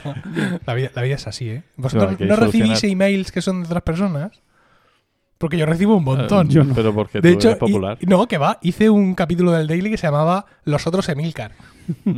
Porque, bueno, hay gente que se llama Emilcar como nombre. Y luego hay, hay gente, estos son los, son los más que no se saben su correo. Entonces dan cualquier correo. Sí, o no- que dan otro correo para que no le den la lata. Yo qué sé, pero ¿por qué dan el mío? Yo es Como que- que lo, di- lo dices luego en directo y la no, gente se lo apunta. yo es que he recibido billetes de avión. Y esto me preocupa. Y reservas para jugar al golf. En, Eso es en ¿Cómo se llama? En Florida. En Florida. Sí, y yo pensando. Pero llegan siempre de allí, de Estados Unidos, por lo que veo. La mayoría me llegan del otro lado del charco. Que es como una cosa como. Aquí, ¿no? sí. Charco. El charco. Ah, wow. Yeah. Sigue. Bueno, ahora voy a poner unos casos y vosotros Y que nosotros nos reímos. No, me tenéis que decir Sí. si se falla a Y- favor del Y profesor tiene la solución buena, o ¿no? en Tiene la respuesta Sí, buena, tengo, ¿vale? sí, la del Tribunal Superior de Justicia de, Vale. de Andalucía, por ejemplo, en este caso. Venga. ¿Vale? Empezamos. El intervalo entre dos clases, después de que el profesor de matemáticas del curso sexto hubiese finalizado su clase, se marchó. Momento en el que se produjo entre dos alumnos del curso intercambio de lanzamiento de pizza, lo que ocasionó un impacto en el ojo de un niño, sufriendo daño en el ojo derecho. Entonces, ¿vosotros creéis que, el, que se falló a favor del profesor y no, y no fue imputable, eh, o sea, culpabilidad, o que eres un maldito sinvergüenza que te ha ido de clase sin deber? Desconozco, Me faltan datos. Era Claro, yo en intervalo entre dos clases. desconozco o sea, el reglamento. Tú te tienes que esperar que venga el relevo, como en. Es que eso son cosas que establece el centro en su normativa. O sea, Ya. que hace uno mientras no llega el otro. No, no, no, no, no, eso no. O sea, aunque el centro diga, tú te podías ir. No, no, el Tribunal Superior, el Tribunal Superior de Justicia no. Sí, pero si el centro establece una normativa, aunque sea una normativa, digamos, legalmente dudosa y sí, Ya. cuestionable, Entonces, tú estás más o menos cubierto en el sentido de que, de Entonces que, sería- bueno, que lo que has hecho ha sido obedecer de un superior. Sería imputable entonces al director y no al profesor. Bueno, en como son ejemplos que has traído Venga, tú, allá. como son ejemplos que has traído tú y ya te veo cómo vas, pues yo digo que lo condenaron a galeras. no ha elegido en La- lo que la- salían a suelto los Las profesores. no, lesiones se produjeron en el aula del, del colegio al que asistía el menor cuando estando bajo la vigilancia de los profesores, ya que desde la entrada en el centro hasta la salida del mismo, con, actua- con una actuación del profesor no ajustada a la diligencia exigible, la edad de los niños, 11 años, exigía una máxima diligencia en evitación de los daños que éste pudiera sufrir. La ausencia de, esta, de aquella diligencia se pone en manifiesto si se observa que no existía un control efectivo de consecuencia. O sea, vamos, que como se había ido, no, No nos, no lea- no nos leas toda la sentencia, que quedan varios casos. Ne- Ah, negligencia de los pero- pro- de- por parte del profesor. pero igual, del que se fue. sí, del Esto que es se fue. importante, el que se fue. Negligencia por parte del profesor desencadenó Sí. eso el accidente Ajá. Que no hubo ocurrido si hubiera estado allí. Venga, otro Con caso. lo cual le tuvo que pagar 3.167,800... No, 3.163.867 pesetas. Ah, peseta. Vale, vale. 100 pesetas. Ah, porque 3 millones de, 18.000 euros. 3 que me millones de Ah, 18.000 euros. Ah, dices. Claro. En euros, tío, tú quieres impresionar también. claro. Bueno, yo lo que pone aquí que tuvo que pagar. La sentencia. Venga, Vale, otro. sigue, otro. Unos 120 niños de primero de primaria... La Virgen, ¿cuántos? ¿Cuántos? Yo ahí ya. 120 niños de primero de primaria se encontraban en niños. cerrado del colegio. Sí. ¿En el por qué? estar lloviendo, que estaban dentro del colegio Ah. porque estaba lloviendo, no lo sacaron al patio. En espera de acceder al comedor, bajo la supervisión de dos maestras, Mm. hallándose un grupo de aquellos jugando al tren chuchú. Momento en el que la fila de los niños enlazados se desploma, produciendo la menor, o sea, produciéndose la menor, bueno, una chica, Una. Ana Rebeca, sin que en un primer momento las maestras se apercibieran de ello hasta que la niña se acercó a ella llorando y quejándose del brazo. Vamos, se había hecho daño al brazo, la cría. Entonces, ¿cómo acabó la cosa? ¿A favor de la maestra o en contra? En contra. La práctica del juego del tren no es una actividad peligrosa ni ilícita, sino que por el contrario puede ser considerada como uno de los juegos más inocuos. No puede imputarse a la maestra conducta negligente. Por lo tanto, se da de un caso fortuito y por tanto imposible de prever. Distinto habría. Distinto habría sido si las maestras en ese momento hubieran estado en la otra punta hablando de sus cosas y sin prestar atención. Por mucho que el juego fuera Inocuo. fuera inocuo, pero Claro. un juego inocuo se puede volver O que ocuo. se hubieran puesto a jugar al churro media manga mangotero y le hubieran Me- hecho una lesión distal. ¿Media manga? Media manga Churro. mangotero. Churro media manga mangotero. No Bueno. vosotros. Vamos con otro caso. Venga, vamos por otro caso. Negativa que una alumna con síndrome de Down asista al viaje de estudios con el resto de sus compañeros de clase, alegando que las características del viaje a los Pirineos, eh, a- o sea, alegando las características del viaje a los Pirineos, teniendo previsto efectuar diversas actividades deportivas de riesgo, como rafting, piragüismo, patinaje sobre hielo, Pero eso se niega Lo el, cual- prof- el lo profesor. cual des- Eh, desaconseja que la alumna pueda realizar. El profesor toma la decisión de decir que esa alumna no va. Claro, decir, no, yo no me llevo. No, el profesor dirá, yo no me. Yo, si Hombre, se si va esta no, alumna, si no viene un, yo. digamos, no sé, alguien Claro, de apoyo, claro, alguien si que no acompañe. viene alguien que la acompañe, su padre, su madre. Pero o eso, eso está sea. establecido por normativa. Si tiene Condenado. Vale. Pro- Dice, el requisito de responsabilidad. El daño se configura por la reclamante como daño moral, concretando en el malestar y sufrimiento que padece la menor ante la presunta actitud marginadora, antisocial y discriminadora de sus profesores. Así que, resolución. Cabe considerar que fue víctima de una desilusión y en consecuencia de cierto padecimiento moral. Estoy en fire. Venga, sigue. ¿Qué- ¿En qué acabó? Se reclamaban, eh, le dieron ve- 2.000 euros, aunque le habían reclamado 15.000 euros. Mm. 15.000, no, 15, 2.000, sí. Mira, reclamaban 15 millones de pesetas, pero le dieron 2.000 euros. Se ve que la cosa se, Se alargó se- en se el alargó tiempo. en el tiempo. ¿Otro? Otro. Durante el desarrollo de la clase de educación física se realiza la actividad de salto, saltar el potro. La salta cabrilla. El aparato está colocado en un lateral del gimnasio, cerca de un Se, radiador se marca la tragedia. usado en la pared. Cerca de un radiador. La profesora ordenó que se colocara una colchoneta para cubrir el radiador. Sí. Tras saltar el potro, un, Uno alumno, la, se estampa. un alumno la colchoneta se deslizó hacia el suelo, chocando aquel contra el radiador, causándole diversas heridas. Vamos, que voló, Ah. voló de él. Se fue a la puta. Culpable. Culpable. La profesora fue consciente del peligro que podía suponer el radiador en el momento de realizar el salto. Sí. Por eso ordenó que fuese cubierto. Pero Por lo que su falta de negligencia consistió en que no sujetó bien la colchoneta y no tomó las medidas necesarias para evitar la caída. Así que Y si se había caído con anterioridad, debió haber ordenado la paralización del ejercicio. Condenada a pagar 1.439.637 pesetas. Esos son 8.000 euros. Por no poner bien una colchoneta. Fíjate tú. Vaya tela. Eso es para que aprendáis. Seguimos. ¿Alguno más? Sí, tengo uno, dos, dos más. Los Venga, dos. Venga. venga. En el transcurso de, en el transcurso de una actividad que me da la risa, tonta. En el Te busco, transcurso de una otro. no, es actividad. que no te, te busco, te busco otro. No, no, Es como cortinilla. en el transcurso de una actividad educación física programada. Hostia, educación física tiene Total, tiene la es que- negra. es que Es no, que no, claro, es para cagarla. Yo, vamos. Yo no sé cómo la gente se presenta. Yo, yo tampoco. Yo Bueno, recuerdo porque en, un, en- en en partido de baloncesto, de los que jugábamos intercentros, está ahí jugando, no sé cuánto, y de pronto ah, hay una- una- un tapón, un no sé qué, y de pronto viene mi amigo Javi, mi gran amigo Javi, viene, Manolo, Manolo, y le enseña así la mano y tenía en la falange superior del dedo, donde está la uña, colgando. ¡Ah! Nadie recuerda muy bien lo que pasó, porque, claro, el ojo humano está preparado para recoger movimientos a cierta velocidad. Por encima de la velocidad de la luz ya no los pille. Entonces Javier, uno de los profesores, lo enganchó, lo estampó contra sus dos caballos, es que es un coche que ya conocíamos. Todos los que alguna vez hemos tenido que ir de nuestro colegio a un hospital rápido con Javier, conocemos ese dos caballos y de lo que es capaz. Y nada, pues los cayolaron al hombre, pero vamos, no tuvo que pagar 3.625 euros. Es que entonces esas Pues, cosas. escúchame, si se hubiera subido en el dos caballos Sí, y el dos caballos hubiera tenido un accidente, sí. Hombre, se le cae el pelo. se le cae el pelo, pero, pero entero a ese, a ese señor. En ese dos caballos también fui yo, no, Javier, fue Javier. Javier, Javier era el que te, el que te, te teletransportaba al hospital provincial, a lo que ahora es el Reino Sofía. Ahí fui yo, en ese dos caballos. Yo también he, he conocido las habilidades de Javier al volante de esos dos caballos, porque eh, después de comer en el colegio eh, queríamos estudiar.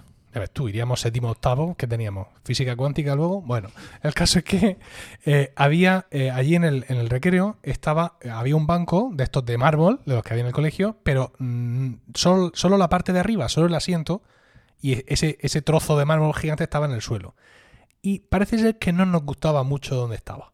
Entonces decidimos que la gran idea del siglo, o sea, para no estar sentados en el suelo, estar sentados 3 centímetros más arriba, cogimos entre varios el banco de mármol y lo movimos unos metros más hacia otro lado. Ay, ¿Lo soltamos? Sí. A la de tres, sí. Una, dos y tres. ¡Pum! ¡Uah! Me cayó en el pie.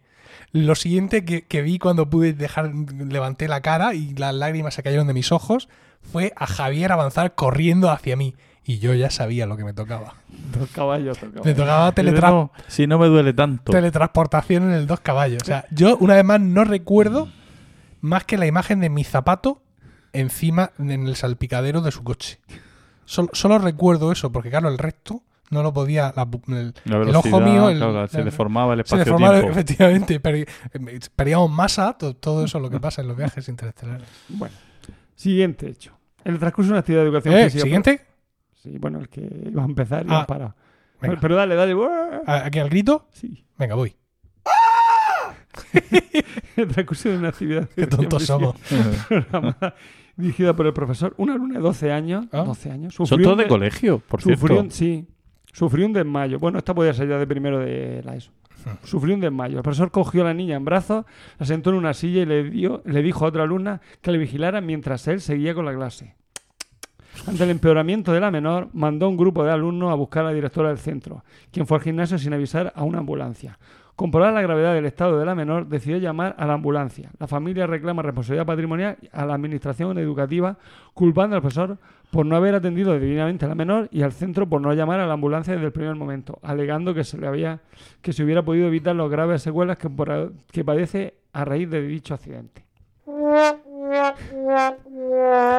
¿Tú crees Pues eso se contradice un poco con lo que a mí me ha dicho mi centro. Y es que eh, Emilio, no sé si recordáis, mi hijo, pues no sé si tenía cuatro años y, y tuvo, le dio un subi- estaba aquí en casa, estaba malito, estaba con fiebre y de pronto le dio como mucha fiebre, un pico de fiebre muy alto Sí. y se me desmayó en los brazos. Puso los ojos en blanco, en fin, fatal. Llamé a urgencia, llamé al vecino de enfrente, el vecino de enfrente con el crío tumbado encima de la mesa de la cocina viendo a ver si respiraba. En fin, no se lo recomiendo a nadie. Y eh, nos dijeron que bueno, que efectivamente pasa en los niños pequeños, que algunos son muy sensibles a los estados febriles, y pues nos dejaron puestas unas instrucciones de lo que hay que hacer si le vuelve a pasar. Y esto, usted no se preocupe, señora, que esto con cinco años ya tiene la madurez eh, neuronal suficiente para que esto no le vuelva a pasar. ¿Vale? Pero bueno. eso esté un año y medio tranquilamente. ¿Vale? Y luego, lo típico, lo hablas con la gente, ah, sí, eso también me le pasó a mi pequeño. Y es en plan, ¿y, nunca habéis hablado de ello? Es que de esa cosa no se habla. Se habla de lo hermosa que es la paternidad. Bueno, el caso es que teníamos que darle un chisme de esos y que estuviera en el colegio siempre. Era un, Un chisme sí, un chisme. pues una medicina en un tubito Ah, que había que metérselo por el por el culete. ¿Vale? Claro, los profesores dijeron que no podían dar eso. Que no lo podían dar. Claro. Pero creo que llegaron a decir que si, incluso que si pasaba algo que ellos no podían llamar a la ambulancia. ¿Cómo que no podía llamar a la ambulancia? Hombre, yo creo que sí. pueden Le dije yo a mi mujer, es dile, de claro, auxilio. dile de mi parte que si le pasa algo a mi hijo o a otro niño y no llaman a la ambulancia, eso no vuelven a ver la luz del sol. Pero no porque yo sea especialmente malvado, sino por mm, algo que tenemos y que se llama código penal. Bueno, ¿en qué acabó la cosa? Pues muy malamente, supongo. Es que hasta no, la directora ahí. No queda demostrada la relación de causalidad entre la pres- prestación de servicios eh, educativos con los hechos acontecidos que determinaron las secuelas de la menor. Oh, Nada de lo que en aquel momento se hubiera hecho pudiera haber mejorado la situación de esta, que nunca antes había sufrido ningún cuadro parecido, ni tampoco el centro podía prever o imaginar. De los síntomas iniciales de Lidia no se podía ver, no se podía, no se podía por el profesor de gimnasia sí. Suponer, eh, ni la extraer. educación del colegio, observar nada más que de lo que podía posteriormente, o sea, de lo que podía posteriormente ocurrir. No olvidemos que la existencia de un mareo o malestar sin nada más no podía terminar al inicio que estuviéramos ante un trombo embolismo pulmonar Cojones. con graves consecuencias que hoy conocemos. Sentencia a solución. Bueno, iba a poner badapunching, pero sabiendo que a la cría le dio un trombo pulmonar, no me voy a estar quieto. No, pero de todas maneras yo creo que en eso también habrá un poco, está el- los jueces mm, los habrá más Sí. benevolentes, De- más duros. de todas porque formas, es que ese- El problema es que nosotros, quiero decir, yo y tú, nosotros no somos médicos. Entonces, No, está claramente mareada, que pues no. mira a ver cómo evoluciona. Y si vieron que estaba peor, llamaron a la directora y la directora, entonces, viendo que estaba peor, entonces llamó a la ambulancia. Mira, Se tardó tiempo, pues sí, pero que podíamos imaginar que... Ojalá estuviera aquí mi mujer. Le hemos ofrecido, por cierto, a Nuria, nuestro quinto Beatle, Mm. que ocupara el puesto de vacante de José Miguel. Sí. Y he hablado con ella, dice que es que no le daba tiempo a preparar un tema con la calidad que merecen nuestros oyentes. Pero que no obstante, que mm, va a trabajar en ello para que la próxima vez que le ofrezcamos la posibilidad, Vamos. pues eh, com- como Superman se mete a una cabina eh, y se cambia y viene Estupendo. presta. Pero si hubiera estado, y mi mujer tampoco está hoy aquí, que la habéis, eh, ya va. Podría haber dicho ella Sí. lo que opina. al- no, es que mi mujer tiene unos recuerdos muy vivos de qué te pasaba en el cole, porque mi mujer fue al mismo colegio que yo, qué te pasaba en el cole cuando estabas malo, los tres niveles de atención. ¿No? El que, el- el que te mandaban a tomarte una manzanilla. yo no lo recuerdo mal, pero mi hermana, mi mujer y otros antiguos alumnos recuerdan estar en el comedor absolutamente vacío y tú allí sentado en una mesa con una manzanilla a 8000 grados de temperatura. y luego ya tenías que estar muy mal para que te dieran una aspirina. Y había otro nivel más que yo nunca conocí. Mi instituto solo La extrema tenemos unción, frío o calor. O sea, sí. Si el crío se encuentra mal del estómago y tal, tómate una tila o una manzanilla. Y luego Sí. es que es calor. Y luego está frío, que es cuando se da un golpe. Sí. Viene el crío propiamente a la sala de profesores y cuando me lo olvida me dice, ¿me das hielo? Y yo siempre le digo lo mismo, es que te voy a hacer un cubata. Yo te digo una cosa, luego... me por mira aquí- así como raro y... A ver, mm, te puede pasar algo y si te puede pillar en un momento que te pille despistado y un juez puede venir y meterte un paquete, sí. puede pasar. Pero normalmente, mm, estando en tu sitio, no No. vas a tener esos problemas. Y, y luego hay mm, que, que un crío se pone malo y hay que llevarlo, yo lo cojo en mi coche y lo llevo. Y Ya, luego ya que me... tengo un accidente... Sí, bueno, pues que me metan el paquete después. Tienes que llamar a la ambulancia Quiero decir, siempre. bueno, sí, sí se puede, pero que, ¿sabes? Que si está el centro de salud ahí al lado y la cosa Sí, está hombre, está fea, claro. A, a la hija de unos amigos míos, mm, una monitora de comedor le salvó la vida, así. Porque estaba el centro al lado, y se lo, centro mm, de salud al lado, y se la llevó en brazos a la cría porque le dio un, bueno, un- una, ¿cómo se llama esto? Una alergia que le causó una, un shock, un shock anafiláctico, anafiláctico, esa era la palabra. Bueno, Mira, a, unos papás que yo conozco, la niña le debuta en, en, en diabetes. Claro, con la habitual, angustia y todo este tema, sobre todo los primeros años, etcétera, tal, no sé cuántos. Y recibió de nuestro centro una respuesta muy tibia, más tibia de la que yo hubiera querido. En plan, no, nosotros no le podemos poner nada, nosotros solo podemos avisar, nosotros no le podemos tal. Pero luego, sin embargo, te dicen por detrás, hombre, no te preocupes, que a la niña no le va a pasar nada, ¿no? Pero oficialmente el centro no se puede responsabilidad de decir que sí le vamos a poner, que sí le vamos a poner esto y lo otro. no, en mi centro, en mi centro además hay, no sé si son tres o cuatro profesores diabéticos, Tu hijo está tirando cosas por ahí detrás. ¿sí? Voy a tirar una toalla y se ha marchado. Cuando ha visto que caía, se ha marchado corriendo. Como diciendo, Pero "Esto no- yo no la- he sido. eh, mi hijo está para los, que, lo- para los que no estáis aquí en el salón, que sois todos, Está en la eh, terraza. está en el balcón, ¿no? Sí, sí, al balcón. Y balcón. lleva ya un ratillo ahí en el bueno, balcón. eso no me importa, que le dé el aire me parece bien, pero eh, la- las cosas las están tirando a la calle, No, no, No, no, solamente no. al suelo. solamente al suelo. Las cosas recién lavadas las está tirando al suelo. Bueno, voy a reñirle gravemente. Continúa, por favor, con el programa. Vale. Empiezo yo con mi sección. No, no, venga, no, no, que no. Que No, he que acabado iba- y tengo que contar luego mi Que experiencia. iba a contar, no, que iba a contar, ya que lo ha dicho Emilio, que a nosotros hace unos años, unos- una alumna diabética, eh, los padres nos pidieron, por favor, y firmando un escrito en el que nos dispensaban de cualquier responsabilidad, que si a la hija le daba el shock, cosa que ella iba a saber porque se controlaba continuamente, etcétera, etcétera, nos Le autorizaban plenamente a aplicarle la inyección de insulina y nos libraban de cualquier responsabilidad por tal. Eso está bien. Y sí, está muy Pero bien. aún así no- Está muy bien, pero. Y, así y- no. y bueno, y la mayoría dijimos, vale, si llega el caso se la pondremos. Pero ni siquiera eso Eh, no, te eso garantiza claro. que luego los padres digan, pero qué narices, esto tal, claro. y vayan a tribunales y te no, empapelen. no, eso está, está claro. Pues al final reaccionas en el momento, según sean más lanzados o menos, hay que intentar, siempre intentar que sean profesionales, evidentemente. Evidentemente. Bueno, Y, en fin. Vamos con el, la última. Rápido ha sido, Bueno, Emilio. ya estoy ¿no? aquí. eh, vengo de comportarme Se ha oído un guantazo. con la diligencia de un buen padre de familia. No, fíjate, ¿sabes lo que estaba haciendo el crío? Hablando con la vecina del balcón del lado. Ah, Y entonces dice, dice que no te conoce. Digo, no, no nos conocemos. Dice, le he dicho que tiene que venir a casa a conocernos a ti, a mamá, a mí, a Miguel, a Isabel. mi, hijo es que es puro amor.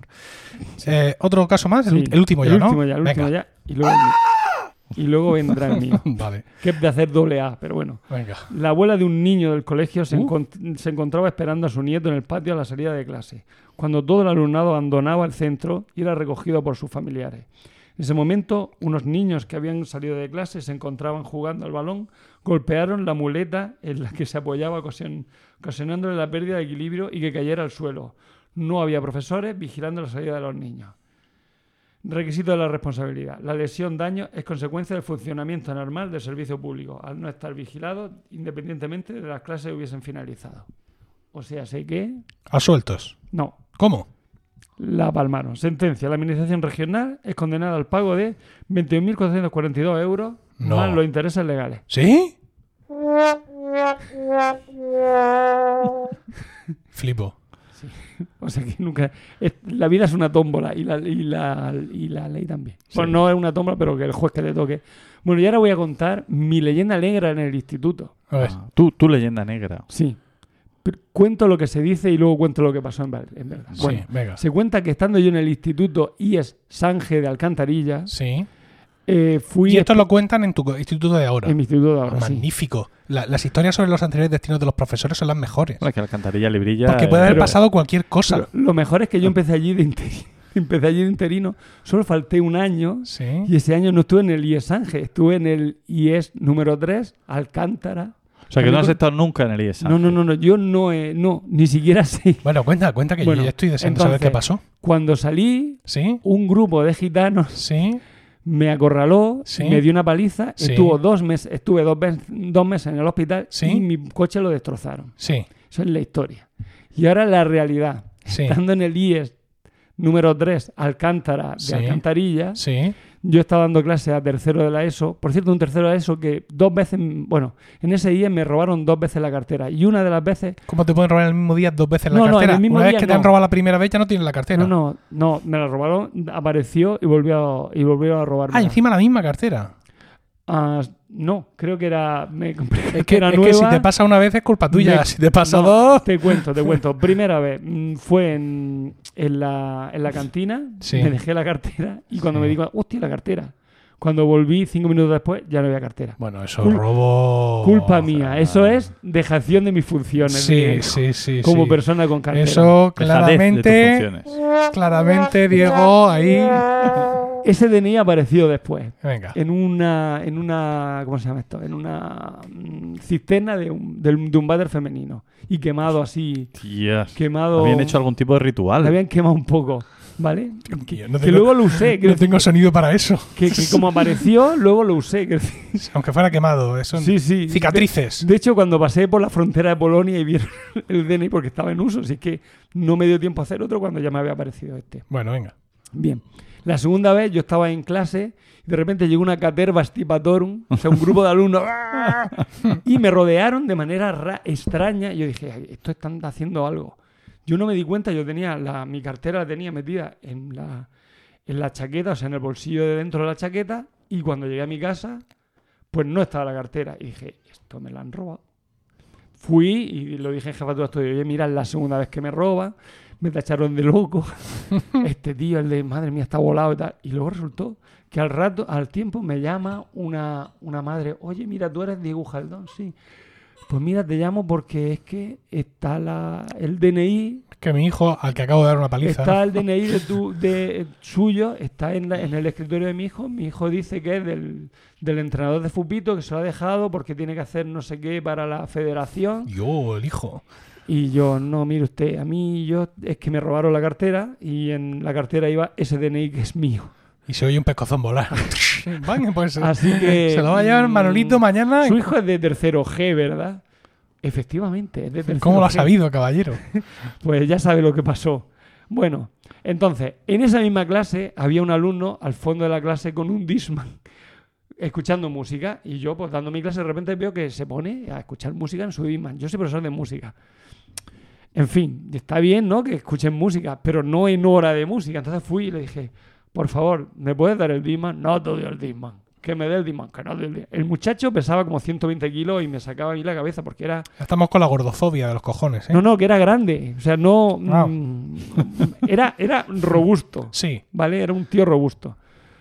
Total, que le cogí el Disman. En un acto de valor, le cogí el Disman. Y saliste corriendo. ¡Hijo de puta! ¡Dame el Disman! ¡Te la vas a cargar! No sé qué. Y yo. Y yo, tú tócame. Y yo empecé a andar. Y veo que él me perseguía. Yo, tócame y va a la Guardia Civil. Ya me salí de clase y iba por el pasillo. Tú, me- si me toca, me voy a. Claro, yo no me podía enfrentar a él. No. Por dos razones. Primero, por si le, si le doy una huasca, ¿Mm? el que va a la Guardia Civil soy yo. Sí. Eh, y, y- o sea, porque yo soy el, el adulto. Y segundo, si, si me la da él, yo voy al hospital directo. Yo corriendo, tú tócame y va a la Guardia Civil, tú tócame y va a la Guardia Civil, así corriendo. Hasta que apareció el secretario, que era entrenador de voleibol, y era un tío así recio, le dijo, Sí. lo paró al otro, ¡alto ahí! Y ya ahí quedó todo. Pero fíjate, la leyenda negra de, de cómo a mí me dieron una paliza en Sanje. O sea que eso. Ya. Eso fue lo que pasó. Pues Bueno. nada, pero tú alimentas esa leyenda negra. Yo, sí, claro. Cogea un poco, cogea un poco. La verdad es que aquella vez los gitanos aquellos. Entonces la puedes Sí. adornar, pero Gitano aún tuve tiempo de, de dejarle gordos. el ojo morado a dos eran- de ellos. Di que eran gordos. Pero ya, para gitanos gordos. Gitano gordo. No sé. Puedes añadir alguno de la de las si de las que- mafias, no sé qué, porque también tuve La mafia calabresa. Lo más gracioso es que luego me llamó la, la madre del alumno y porque yo dije, mira, yo a este alumno yo no lo quiero, no lo quiero más en clase, a mí me da miedo. yo no quiero tener a este alumno en clase. O me cam- lo cambia el de clase o me cambia a mí, pero bueno, bueno, como, venga, vamos a dejarle un mes de suspensión y tal, y luego ya que venga y si se porta mal tú ya nos avisas. Y me llamó la madre diciendo, mire, es que le llamo, soy la madre de fulanito, y le llamo porque quiero que, no quiero que le tome usted manía a mi hijo. Y dije, mire usted, señora, si es que por mucha manía que le pueda tomar, tomar a su hijo no puedo hacer nada. Su hijo tiene un cero porque no hace nada en clase. ¿Qué puedo hacer? ¿Mirarlo mal? Porque otra cosa no puedo hacer. Si está ya suspenso, o sea, ¿qué manía le voy a tomar? Claro, si por lo menos estuviera ahí a pico del 5, igual podía decir Claro, lo decir, suspendo. pues te suspendo. Por intentar pegarme, ¿no? Por ejemplo. Claro, ejemplo. pero no. Y esa es la historia, Bueno, mi leyenda negra. pues nada. Buena, buena sección, buena sección. Paco, ¿Me toca? so- además solo quedas tú. Ya es está. decir, el programa bueno o malo ahora mismo está en tus manos. Eh, no, ya está en mis manos estropearlo porque hasta ahora es excelente. ¿Cuánto ¿Sí? tiempo tengo? Pues, pues todo lo que quieras. Llevamos, mira, llevamos, como estamos grabando en falso directo, te puedo decir que eh, no sé si cortaré lo de mi señora entrando a despedirse, pero vamos, llevamos en torno a la hora 20. Buah, entonces 40 minuticos aún, aún me puedo tirar, ¿no? Sí. Vale. Sí, yo pienso que sí, ¿vale? Venga, pues espera un segundo que busco tu melodía y te la pongo.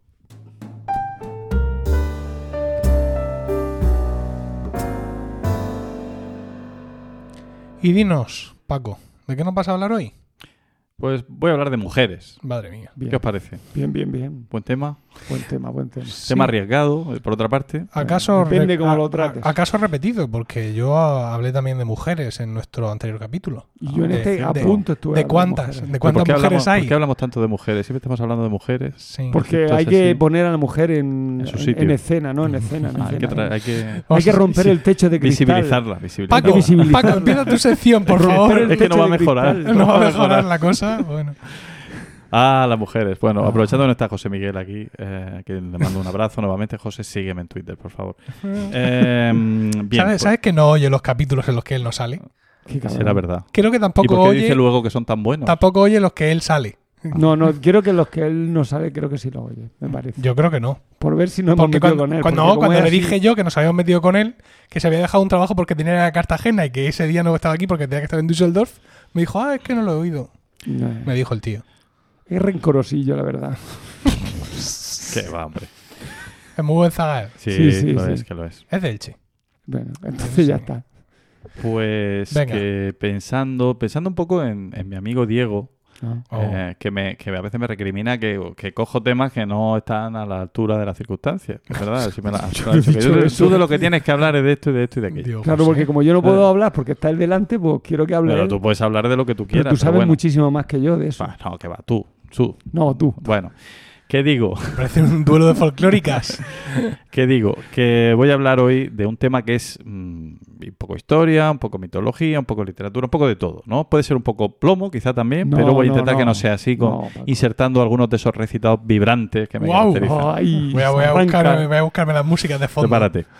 Vale, pues voy a hablar de eh, la situación de la mujer en la antigua Grecia. Eh, claro, sí. Ahora es cuando tú pones Rosalía atrás, atrás, malamente. malamente. Pues como es un tópico ya y todo el mundo lo conoce, que, que muy bien no estaban. Es decir, que si tuviéramos que valorar la sociedad griega antigua con los estándares de hoy en día, sería una sociedad muy machista, ¿no? Pues ya sabemos que las mujeres no tenían acceso a la vida pública apenas, eh, solamente en las ceremonias, los rituales, pero en todo lo demás eh, estaban fuera de la política. De hecho, el refrán, la mujer, la mujer y la sartén en el gineceo están bien, ¿no? Efectivamente. Tenían incluso una parte femenina y una parte masculina en la casa, gineceo y androceo. Y, y hacían vida bastante separada, ¿no? Se juntaban para copular y para algunas, algunas cosas más. Eh, bueno, pues es- eso, está, eso era así, no se puede discutir. Y, y luego, pues a esto se une el prestigio de algunos autores, filósofos sobre todo, como Aristóteles, como Platón, que al tratar a la mujer, pues hicieron ahí, no, no le hicieron mucho favor a la mujer. Eh, Una cita, por ejemplo, de, de Aristóteles, de la política, eh, que dice, se manda a la mujer y a los hijos como seres igualmente libres, pero sometidos, sin embargo, o sea, se manda a la mujer y a los hijos, ¿eh? o sea, no es que no se les deja libre, no, se les manda. Son libres, pero sometidos, sin embargo, a una autoridad diferente, que es republicana respecto de la primera y regia respecto de los segundos. ¿Qué quiere esto decir? El hombre, salvo algunas excepciones contrarias a la naturaleza, es el llamado a mandar más bien que la mujer. Así como el ser de más edad y mejores cualidades es el llamado a mandar al más joven y aún incompleto. En la Constitución republicana se pasa de ordinario alternativamente de la obediencia al ejercicio de la autoridad. Aristóteles está diciendo, bueno, que a ver, que no siempre va a ser el hombre el que mande a la mujer. Habrá veces y ocasiones que sea la mujer la que le diga al hombre, tú haces el favor de dejar la sandalia afuera que echan peste, por ejemplo, ¿no? Eh, porque en esa constitución republicana todos los miembros deben ser naturalmente iguales y semejantes en todo, lo cual no impide que se intente distinguir la posición diferente del jefe y del subordinado. Básicamente, para Aristóteles la mujer está subordinada al hombre porque sus condiciones naturales, por naturaleza, son peores. Y esto es un tópico que está en toda la literatura griega. La mujer eh, está subordinada al hombre eh, porque mm, sus características de carácter son inferiores. Es decir, es más inestable eh, en cuanto al carácter, tiene menos fuerza física, evidentemente, eh, se desequilibra con más facilidad y todo eso hace que, que para liderar cosas, pues como que no valga tanto. Esa es la idea básica. Eh, bueno, pues toda esta idea que, circuló durante toda la historia de Grecia está plasmada en, algunos, en algunas obras literarias que son realmente cáusticas, como es el caso del Jambo de Semónides. Semónides era un señor que debe haber sido el, perfecto misógino, el primer, no sé si el primero, seguramente no, pero uno de los más perfectos que ha habido. Escribió un Jambo en el que describe los distintos tipos de mujer. Hay como 12 o 13 tipos de mujer, según él. Las compara eh, preferentemente con animales. Eh, he seleccionado algunas mujeres. Eh, dice de una. A otra la hizo Dios de la perversa zorra. Una mujer que lo sabe todo. No se le escapa inadvertido nada de lo malo ni de lo bueno. De las mismas cosas, muchas veces dice que una es mala y otras que es buena. Tiene un humor diverso en cada caso. Otra vino del mar.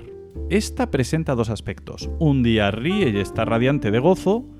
Cualquiera que de fuera que la ve en su hogar la elogia. No hay otra mujer más agradable que esta ni más hermosa en toda la tierra. Y al otro día está insoportable y no deja que la vean ni que se acerque nadie, sino que está enloquecida e inabordable entonces como una perra con cachorros. A otra la sacaron de la abeja. Afortunado quien la tiene pues es la única a la que no le alcanza el reproche, y en sus manos florece y aumenta la hacienda. Querida envejece junto a su amante esposo y cría una familia hermosa y renombrada, y se hace muy ilustre entre todas las mujeres y en torno suyo se derrama una gracia divina, y no le gusta sentarse con otras mujeres cuando se cuentan historias de amoríos. Tales son las mejores y más prudentes mujeres que Zeus a los hombres depara. Y, ah, bueno, además de este, de este ataque, digamos, mm, claramente misógino, como decía, eh, eh, en la literatura, en las grandes obras de la literatura eh, clásica griega, pues ha quedado huellas de ese, de ese comportamiento. Para los hombres eran como un misterio y, y- a lo mejor un poco lo siguen siendo. No sé si eso es un tópico o, o estamos ahí, pero, pero digamos que les atribuían comportamientos que para ellos no tenían explicación. Una, un eh, tópico es el de las vacantes. Sabéis que las vacantes son las adoradoras, sacer- bueno, sacerdotisas, adoradoras del dios Baco, que supuestamente en- hacen orgías, se emborrachan y, y a partir de ese momento comienzan a ser seres destructivos y perversos. Que se ¿no? lo digan Orfeo, ¿no? Que se lo digan a Orfeo, por ejemplo. Eh, o que se lo digan a Penteo. ¿no? El argumento de la, de la tragedia de Eurípides, Las Vacantes, es que Penteo, rey de Tebas, se niega a aceptar a Dioniso, el dios, que viene, que viene mm, digamos, esperando ser reconocido como tal dios, porque Dioniso, al ser hijo de mujer mortal, no tenía esa categoría. Le Entonces- tienen que convalidar. Exactamente, esto. se va a hacer, lo hace muy bien porque se va a hacer un máster por Asia y allí Ah. consigue reunir un grupo de, seres, unas cuantas mujeres, unas cuantas bestias salvajes Sí. y vuelve ya con su tíaso, que es el séquito que lo acompaña. Ah, se planta mira. allí delante de Penteo y le dice, hola Penteo, yo soy Dioniso y he venido a que me rindas pleitesía como Dios. Y dice Penteo, pues mm, no, va a ser que no, porque tú ni eres Dios ni aquí tienes ninguna autoridad. ¿Qué pasa entonces? Eh, bueno, no sé, a lo mejor es un spoiler lo que voy a decir. Bueno, Pero- como, como ocurrió, ya sabes, nunca. No, pero a lo pues- mejor hace una serie luego y la gente me critica. Ve, Vale. Eh, lo que hace Dioniso es convertir a las propias eh, mujeres de la ciudad de Tebas, en la que reinaba Penteo, en sus seguidoras y adoradoras, en un grupo de vacantes, y se las lleva al monte, ¿no? Y allí pues empiezan a llegarle a Penteo noticias eh, escalofriantes de lo que hacen estas mujeres. Lo que hacían era tres cosas. La oreibasía, que era literalmente tirarse al monte, ¿vale? La homofagia, no, el esparagmos, que era a todo bicho viviente de dos, cuatro o tres patas que se encontraban, lo despedazaban vivo. Y la homofagia, que era comérselo luego tal como lo habían despedazado ahí mismo sin cocinar ni nada. ¿vale? Mm. Esa era, digamos, el- la sustancia del, del ritual báquico. Eh, claro, esto empieza a llegar a Penteo y él se alarma, dice, ostras, dice que esto qué va a ser esto, hombre, esto Eh, e interviene. Pero eh, Dioniso comienza él a, un poco a, a llevárselo a su terreno, le empieza a hacer creer que lo que, que es súper interesante observar lo que hacen estas mujeres en sus reuniones, ¿no? Y este Penteo, un poco por morbillo también de ver esas mujeres enloquecidas, desnudas y, y tal, se va allí al monte, le, le aconseja a Dioniso que se suba a un pino a ver lo que está pasando, las ve a todas, ¿no? Y entre ellas está su madre, su propia madre, que es Ágave. Eh, bueno, pues en un momento dado las vacantes se dan cuenta de que él está allí y con una fuerza sobrehumana que el dios les transmite, bajan, consiguen que ese pino se doble, lo enganchan y lo someten a un poco de espáramos y un poco de, Su De de Homofagi- de homofagia. Pero lo justo. es un poco, una muestra. Eh, en, en el momento de morir, eh, la que le da el golpe final a Penteo es su madre, madre, Ágave, claro. ¿no? Y luego pues ya se lo... Hizo sirope de agave. se ¿no? lo- Es una tragedia griega. Penteo, Penteo significa dolor. ¿Eh? Que, o sea, es que A estaba- partir, a partir claro, de ese con momento. ese nombre... A partir de ese momento. No, antes ya, o sea, es que le pones el nombre a tu hijo, ¿qué quieres? ¿no? Bueno, efectivamente. Bueno, Luego la madre se llaman Dolores. ¿eh? se, se Eh, lamentó la, la mucho. madre decía, Vale. ay, es que es tan morico que me lo comía. Decía la madre. Claro, Eh, pues esta, tuvo lo una hizo. oportunidad. esta no lo decía. Sí, no. Eh, luego la madre, cuando se da cuenta de lo que ha hecho, ay, madre mía, madre mía, tal, Cecilia, que es como lo solucionaban todo, ¿no? Cuando... Como los Jedi. Exacto, Sí. esa es una cosa muy... Igual, me ya está, venga, se exilió. Eh, o las vacantes tracias, que lo que hicieron fue lo propio con Orfeo, porque Orfeo, como pasaba de mujeres después de haber perdido a Eurídice, pues todas ellas muy... una especie de poco de picada, ¿no? Porque es que te pasa de nosotras, sí, pues va a ver, se lo partieron en trozos, lo arrojaron al río, a- al río Ebro, me parece que era, Ebro sin, eh, con H, Con que H. es un río de Tracia. Bien, pues estas, por ejemplo, son eh, nos dan una idea de esa, de, ese conce- de esa concepción de lo, de lo irracional, de lo desmesurado que tenían sobre las mujeres. Algo parecido el mito de las Amazonas, como sabéis, un pueblo de mujeres guerreras que vivían allá en la lejana Escitia, en, la- en el Cáucaso, por ahí, y em, que se supone que se llamaban así porque, bueno, ellas eran mujeres guerreras, vivían sin hombres, solamente buscaban hombres para reproducirse y luego mataban a todos los hijos varones y se quedaban con las mujeres. Eh, y supuestamente para poder manejar mejor el arco, pues se amputaban un pecho, de donde provendría la explicación del, del nombre Amatson, que quiere decir sin pecho. Aunque eso parece ser que es un cuento, porque la etimología sería otra distinta del iranio, no sé cómo, de guerreras sagradas o algo así. Intentemos entonces que el famoso portal online de venta de productos es sin Am- pecho, ¿no? Es, un portal sin pecho. Sin pecho, claro, sin pecho. Sin pecho. ¿eh? ¿Sería un, un portal de venta y de productos, una plataforma en contra de la estancia materna, podemos decir? Porque esto Sí. podría, podría cambiar las costumbres de mi casa radicalmente. Yo creo que hay que abolir, o sea, hay que ir contra, contra Amazon por esa razón. por Quiero decir, que me puedo encontrar pecho- to- todas mis, todos mis altavoces en una bolsa colgar en la puerta para bajar a reciclar. Como Pues habrá que decirle que se cambie. ¿Cuál es el símbolo de Amazon, por cierto? Pues es una un- sonrisa, sí, una flecha, una sonrisa que Una está ahí, sonrisa y una sí. flecha. ¿No será, ¿No será la curva de sonrisa en realidad un pecho? No, esto, esto lo explicó el hombrecico ese, el Mm. Jeff Bezos, explicó por qué le había puesto Amazon. Y es una cuestión, es una cuestión un poco antigua, y es por estar arriba en los listados alfabéticos. Bien, bien, bien pensado. Qué romántico. Sí, bien traído, Jeff Bezos. Mira que acabo siendo hombre Claro, más él, él lo del sabe mundo. porque como empieza por la B, estaba siempre en los primeros de la lista ahí en, la- en el cole. Sí. Yo que soy U, pues soy de los últimos. Yo que soy C, de Pues los de los primeros. No, siempre a partir del 5. Que es como. Sí, pero no. Ni bocata gua- de grasa ni merienda escasa. Sí, sin embargo, ignoro por qué, por ejemplo, mi hijo Emilio es el 2, ahora mismo. Yo esto, eh, estoy Pues- orgulloso, le he dicho, hijo, nunca un K no se vio en posiciones tan Bueno, preeminentes. No, no sé, es que tampoco hay tantos con A y con B. Tampoco No mi hijo pequeño ha ganado, es el último. Ha ganado a todos los zapatas y viudes y valeros de la- del mundo. Sí. No, a los zapatas no creo. Claro, por Si eso, está- porque no, hay ninguno. No, en no han Ah, logrado. ninguno, vale. Pero en tu caso habría cinco, pero serían cuatro canos. No, hubiera por delante. no, yo estaba en el cole en Murcia. Ah, bien. Avellanes, Se me acaban los malditos argumentos. avellanes. Dios, los avellanes. No, por ver. Bueno. ¿Qué digo? Que también las mujeres... Baró, Sí, sí. Los sí. varó, los... Baró, insignia familia de Baró. profesores de instituto, varó bo- de profesores de conservatorio, perdón. Pilar, Pilar directores. Baró, ¿por qué no decirlo? Si me estás escuchando. Pilar varó. Una compañera que es muy agradable, pero yo siempre. El número dos era siempre. Pilar Baró. Que tiene. Los avenza, los avellanes. Sí, sí. Qué curioso qué rencores haces de pequeño, ¿eh? Sí. Porque ¿por qué me tendrían que caer ahí mal los avenzas? Que no sé, porque eh, con su estúpido número uno de clase, ¿eh? Que mejor que los demás, ¿eh? Avenza del capullo. Perdona, perdona, es que no, este tema... Tienes que superarlo, Emilio. Sí, lo sé, lo sé, lo sé. Estoy, estoy, estoy invirtiendo tiempo en esto, ¿eh? Pero es difícil a veces, Paco. Bueno, ánimo. Gracias. Las mujeres del Lem- si os parece bien, vamos, Sí, las mujeres sí. de Lemnos eh, estaban malditas por Afrodita. Afrodita, que ahí donde la ves, también. Tenía el en número uno en la clase, Afrodita. No podía ser Venus, tenía que ser Afrodita. Y resulta que tenían descuidados sus santuarios, las mujeres de Lemnos. Entonces las maldijo. ¿Cómo las maldijo? Pues le- las, le- una plaga de halitosis.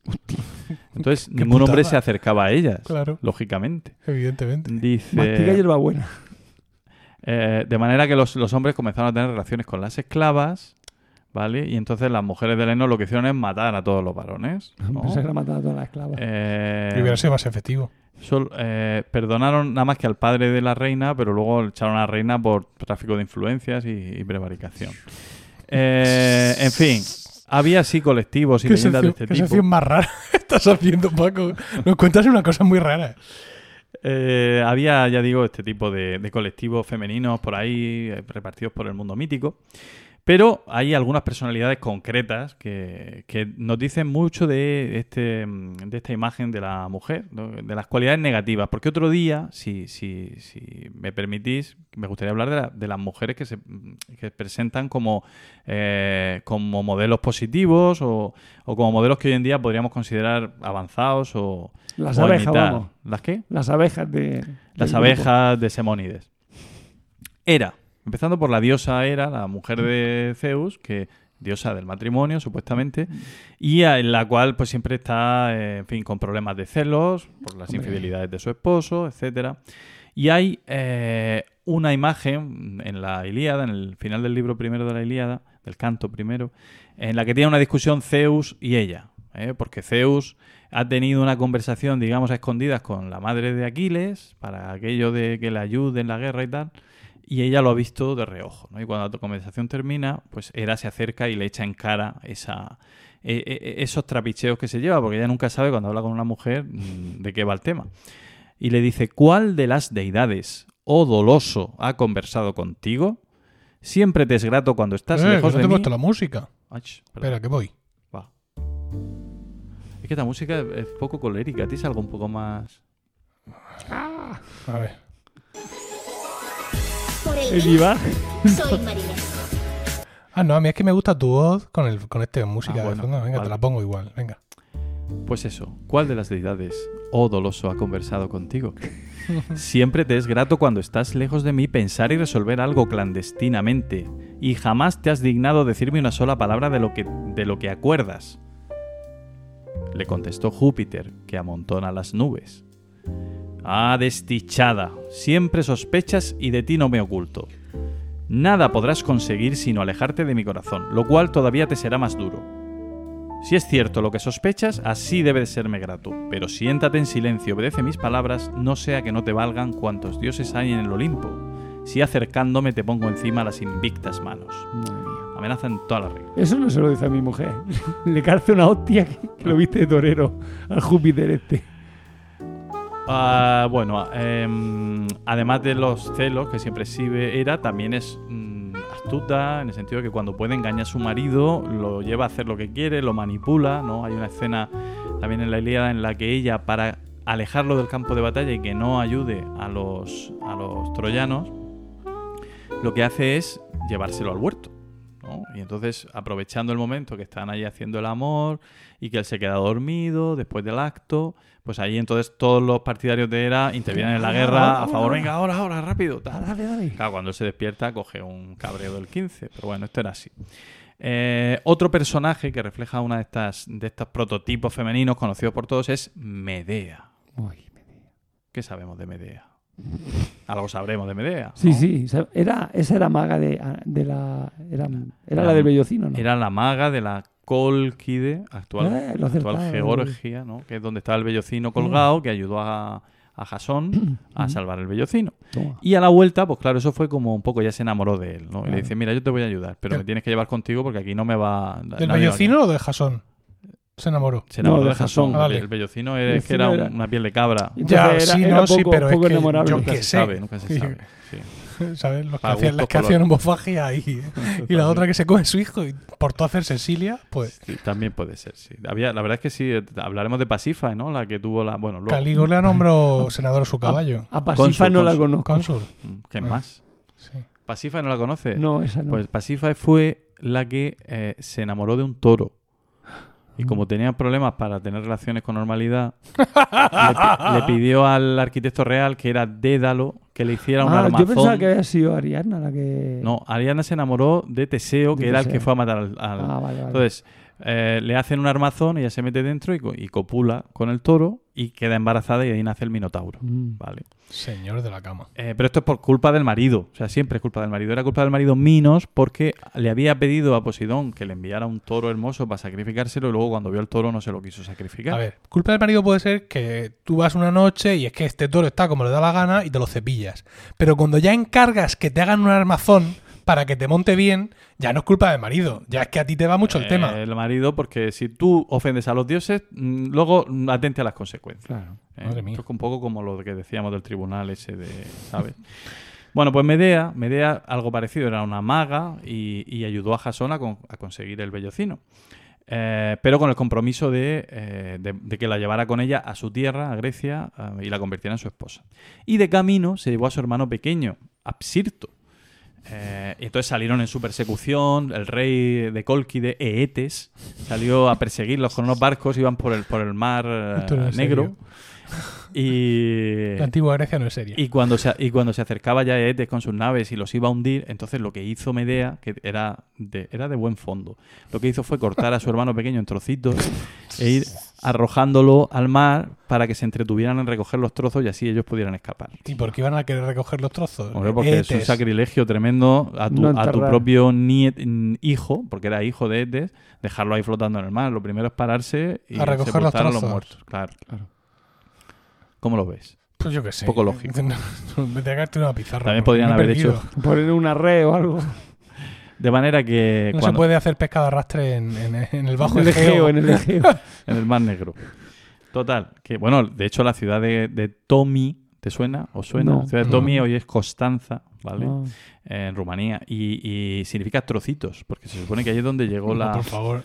Basta. Qué bonito, sí, sí, Basta, basta, porque, porque, basta, porque ahí fue donde llegaron los últimos trocitos del muchacho. Claro, por algo de eso sí. Ah. Total, que llegan a, llegan a la... Esto es que esta mujer lo llevaba también siempre. Donde metía la mano había problemas, ¿no? Sí, Hizo varias, pero voy a, a ir a la buena. La buena es cuando llegan, se casan, tal, viven felices unos cuantos días.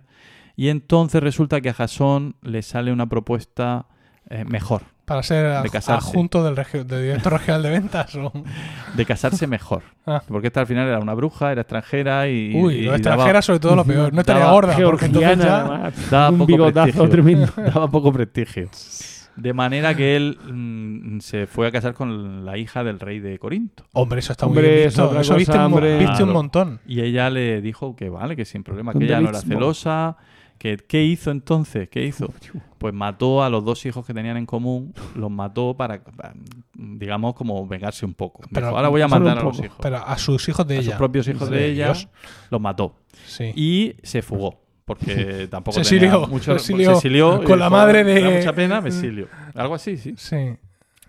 Eh, bueno, pues eh, esta Medea, que evidentemente parece un, un modelo de, de maldad, de, mujer, de, de todas las virtudes negativas que pudieran concentrar en una mujer. Sin embargo, en la obra de Eurípides eh, es un personaje mm, muy, eh, muy ambivalente, ¿no? Por un lado tiene ese punto de, de odio, de celo, de sí, mejor dicho. Eh, y por otro lado, Eurípides la deja, eh, digamos que expone su situación y su- sus dificultades de una manera muy clara. Vamos a ver, lo que dice en la obra de Eurípides, Medea es lo siguiente. De todas las criaturas que tienen mente y alma, no hay especie más mísera que la de las mujeres. Primero han de acopiar dinero con que compren un marido, que en amo se torne de sus cuerpos, lo cual es ya la cosa más dolorosa que hay. Y en ello es importante el hecho de que sea buena o mala la compra, porque el divorcio no es honroso ni para las mujeres, ni tampoco el, rehu- el rehuir al cónyuge. Así que llega una a nuevas leyes y usos y tiene que trocarse en adivina, pues no aprendió nada de soltera sobre cómo comportarse con su esposo. Y después de tantos esfuerzos, si el hombre se aviene y no protesta contra el yugo matrimonial, esa es una vida envidiable. Pero si no ocurre tal, morirse vale más. El varón, si se aburre de estar con la familia en la calle, al hastío de su humor pone fin.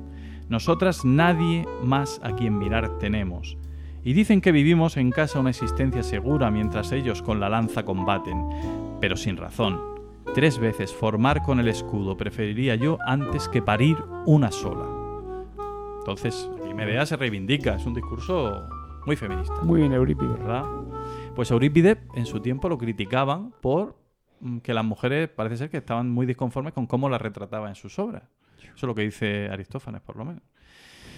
Bueno, hay algunos modelos más, ¿no? Eh, A ver, no, yo- no llegan a la perfección de Medea. Sí, Mm, yo, yo creo que mm, por las circunstancias socioculturales en las que nos encontramos en este momento de grabar esto, que es finales de mayo, como ya hemos dicho, de 2019, creo que no podemos evitar, creo que, que no debemos evitar la aplicación de todo esto que estás contando, de los modelos, etcétera, toda esta, toda esta, digamos, misoginia ilustrada por parte de los griegos, no podemos evitar referirnos al caso más reciente que nos han puesto delante, pues, el entretenimiento, la fantasía, la literatura, que es Juego de Tronos. Entonces, eh, si no habéis visto, en el momento de escuchar esto, no habéis visto los dos últimos capítulos de la octava temporada, pues os sugiero que dejéis aquí el podcast. ¿Por Mm, pero, mm, ¿Tú, ¿por lo- qué? tú lo has visto? Yo sí, pero Pues que yo- no. que- que- Pero, que hombre, no, no, no, no. Que no, no, Te no, vas a no. cortar y te ponerte a contar spoilers. No, no, no. Que, pues, que lo vean. ¿Qué? Bueno, venga, sí, cuenta, cuenta. venga. Que si no habéis visto los dos últimos lo dejen, capítulos, ¿no? que lo dejéis aquí porque vamos a hablar, tú los has visto. Yo he visto el penúltimo y el último más o menos, sí. Oh, ¿Cómo que el último más o menos? Más o menos. Si es que a mí Juego de Tronos, te lo digo de verdad, me, me cansa un Bueno, poco. pero has visto el penúltimo. Sí. El penúltimo es el que nos interesa principalmente, ¿vale? Eh, unos segunditos de melodía y vamos con el spoiler y con atacar, digamos, a la continuación de todo esto que dice Paco.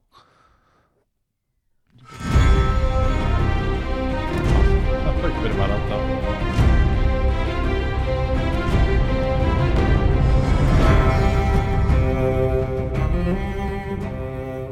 Bueno, el caso es que en, en este penúltimo capítulo de la octava temporada de Juego de Tronos eh, vemos lo que le ocurre a Daenerys Targaryen, ¿no? Y es que en un momento dado, digamos que, eh, por así decirlo, se vuelve loca y aunque las tropas contrarias ya se habían rendido, aún así decide, dragón en ristre, quemar a todo desembarco del rey. Niños, mujeres, la todo entero, ¿no? Dracari, vamos. Efectivamente. Entonces se ha armado un gran revuelo. Ya sabemos que vivimos en una época muy tontita donde todo el mundo se ofende y, y pone en liza valores que son nuestros para justificar cosas que, hicieron, que hizo la gente en 1415. Pero dado que esto es una obra de ficción, ha habido mucha gente pues que ha querido decir que bueno que, que esto es como muy machista, como muy aplicable eh, seguramente a todo lo, a, a lo primero que has, has mencionado de cómo veían los griegos a las mujeres. Una mujer poderosa como eh, Daenerys y al final la pintan de loca. Esto es una solución machista, no sé cuántos, fíjate, porque no sé cuántos, para esta parte y para la otra. Más allá, insisto, de que sea una, un personaje de, de ficción, ¿no? Ah, y más allá de que te guste más o menos cómo acaba la serie, no es solo esto, sino en general, ha habido gente que desde un punto de vista, digamos, un poco mm, un poco más frío, ¿no? No sin meterse. Es que yo quería que al final el bueno ganara.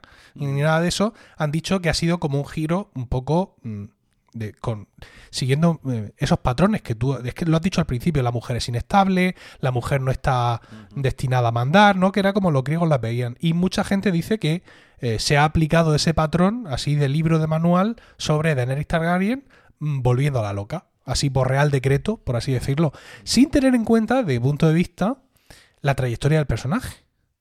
Porque no es la primera vez que Daenerys Targaryen quema a mucha gente por estar en desacuerdo con, con ellos. Lo que pasa es que, claro, como ahora los que quema son inocentes a nuestros ojos de espectadores, pues nos duele más. O nos duele por primera vez. Los de antes pensábamos que se lo merecían y nos daba como todo un poco igual. Pero a- no sé si tú si te acordarás, porque ya dices que Juego de Tronos te la, te la refanfinfla. Pero tú de ojos Eujaldón, recordarás cuando crucificó a todos los esclavistas de Meeren allí en, en aquello. Claro, que claro, parecía, que parecía parecía este Espartaco, Espartaco. Es pa- una cosa tremenda. Y entonces en plan, muy bien, ahí crucificado, hombre, que le acerquen una esponja con hiel. No eres tú el rey rojo. Uy, no, que me he liado. Bueno, eh, todo ese tipo de historias. Y, y- Yo es que he de decir que a mí Daenerys nunca me ha gustado. Porque como leía los libros y me aburría solemnemente, los- me- nunca me ha gustado. Entonces, mm, yo lo veía venir. Mm, Ya, hombre. Si se veía venir. Quiero decir que en la trayectoria del personaje es como es. Eh, mm, ¿cómo, cómo lo ves tú, este, este rollo? Esto que te estoy diciendo.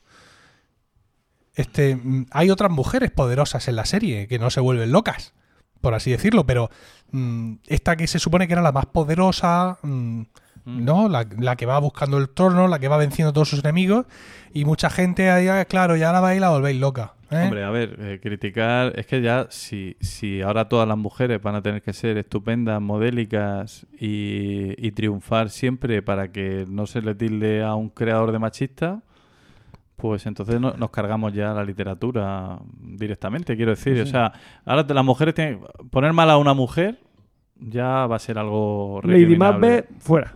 Por No, ejemplo. no, no, pero es que ya las que ya están creadas, están creadas, pero a partir de ahora ya que no se vuelva a repetir, ¿no? Claro. Eh, Empezando por ahí, ese argumento no lo... Luego, mm, me parece que está un poco dentro de lo, de lo que yo sé de Juego de Tronos, que no es mucho, el hecho de que un personaje al final pues termine no siendo lo que parece o que una situación no se resuelva de la manera que uno espera, me parece que es algo coherente con lo que ha sido la línea de la serie. Es decir, de repente el que te crees que va a triunfar, pues luego mm, no, y muere de la- rápidamente. Pues todavía ha- ha- habemos algunos que todavía no nos hemos recuperado de que, de que le cortaran la cabeza a Stark padre en la primera temporada. ¿Sabes? El que parecía que iba a ser el protagonista de la serie. Sí, sí. Entonces, eh, o sea, yo no, yo no criticaría la serie desde, desde esa perspectiva. No, me parece que, mm, que está muy bien. La criticaría por otras cosas, pero que no vienen tampoco mucho al caso. Pero que, que ahí, o sea, es que para mí cualquier crítica que empiece así, yo mm, cuando empezamos ya con a, mezclar cosas, cuando a Woody Allen ya no hay nadie que le produzca una película porque le han echado encima eh, todo el tema ese del Sí. Me Too y demás, y- entonces yo ya es que pierdo la objetividad. Entonces, se ha vuelto mala, bueno, y ha matado, muy bien. Cuando eh, Anakin se vuelve malo y se convierte en Darth Vader, pues tampoco se escandaliza nadie. ¿Qué pasa? Las mujeres no se pueden volver malas. No, No, se hombre, lo que pasa es que ya sabíamos que él era malo. Anakin, lo, Anakin ya lo conocimos malo. Entonces, pues claro, pues luego lo conoces de pequeñico, luego adolescente insufrible y Tienes tal. ilusiones. Y dices tú, ay, fíjate, con lo, con Lo lo bonito bonito que que era. con lo bonito Pues que sí, era. pero yo creo que la, que la diferencia es que los hombres valemos para ser muy buenos y también valemos para ser muy malos. Pues las mujeres igual, ¿por qué no? Claro. Bueno, no sé, es una... Ya digo, vosotros conocéis mejor la serie. sí. Yo, de hecho, mi personaje preferido de los libros y de la serie es una mujer, es Aria. A mí me encanta. Porque no era coñazo la parte en la que se va allí a, a- abajo, al Era- sur, a aprender. Pues a era ser- coñazo, sí. Pero coñazo inmenso. O sea, pero se lo y- aguanté. Y, yo pensé, bueno, eh, he sufrido como un perro leyéndome esto en el libro, pero ahora en la serie, como aquí va más rápido, esto va a ser ágil y felino. No, no. No. Oiga, no. Fue igualmente coñazo. Pero bueno. ¿Algo más, Paco? No, de yo- tu sección? No, ya por mi parte, con lo que he ¿Ya dicho, está? yo creo que nos hacemos. Sí, al final iba a poner uno o dos ejemplos más, pero. Desear una feliz Navidad, ¿no? eh, por supuesto, que votéis, que hayáis votado mm, el día 26 con mucho, con mu- mucha conciencia y mucha reflexión y que sea lo mejor. Yo también. es que no quiero decir nada, pero me decís algo, que da rojo, rojo. Ah, ¿quién te Una dice botella rojo? trifachito, por favor. Amplía, conforme avanza el podcast, amplía su, su, su, su nivel de veto. Efectivamente. De Beto O'Rourke, el candidato a la... y si vais a votar a un equipo de, o sea, un partido de derecha, votad a los de derechas de verdad, al PP. No a los otros que son ahí un fake total. Yo estoy cada vez más desorientado con tu Sí, sí, consejo. sí. Porque yo, yo soy. A mí me gusta lo clásico.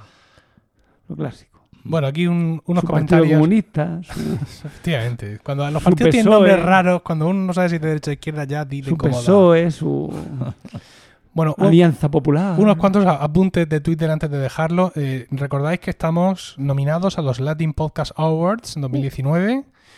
Eh, a ver cómo en qué queda eso. Y eh, también algunos gente ha puesto en Twitter las pegatinas que le han llegado. Por ejemplo, Antonio Pérez, ¿vale? Que también la recibió y Famoso puso, secretario de, Felipe II. puso un tweet. No, creo que este es programador de Almería. Vale. Sí, efectivamente, es programador de Almería, no es el secretario de Felipe II. Que salió por piernas. Se fue a Efectivamente. Cataluña. Y ahí lo pilló la Inquisición, que lo sepáis. Y también eh, hay una cuenta que se llama Metáforas y Puerros, que nos dice hace cuatro días, imaginamos que el tiempo que no estáis dedicando a grabar lo estáis empleando en ensanchar los límites de vuestra cultura. En nuestro flamante blog podréis encontrar reseñas semanales de orientación gastroliteraria, libros y rutas gastronómicas alternativamente. Qué bien. Sí, y a un tuit que he puesto con una foto tuya grabando el podcast de hoy, nos responde Daniel Molinero, por fin, ya estaba preocupado por vosotros. Gracias, Daniel. Dice Daniel Molinero desde Granada, tierra soñada por él. Sí. No sé si es programador. Bueno, pero es de Andalucía Sí. Oriental, o, por lo tanto, hermano en la fe. Muy bien. ¿Ya? Pues ya está. Venga, con esto hemos llegado al final de este trigésimo primer capítulo que esperamos hayáis encontrado gratificante y divertido. Gracias por el tiempo que habéis dedicado a escucharnos. Esperamos vuestros comentarios en emilcar.fm barra romanoslocos, donde también encontraréis otras formas de contactar con nosotros. Mientras llega nuestro siguiente capítulo, quizá el mes que viene, recibid todos un saludo y recordad que ante cualquier adversidad de la vida, lo mejor es tomarse un segundo para respirar profundamente y decir, Están locos estos romanos. Escúchanos.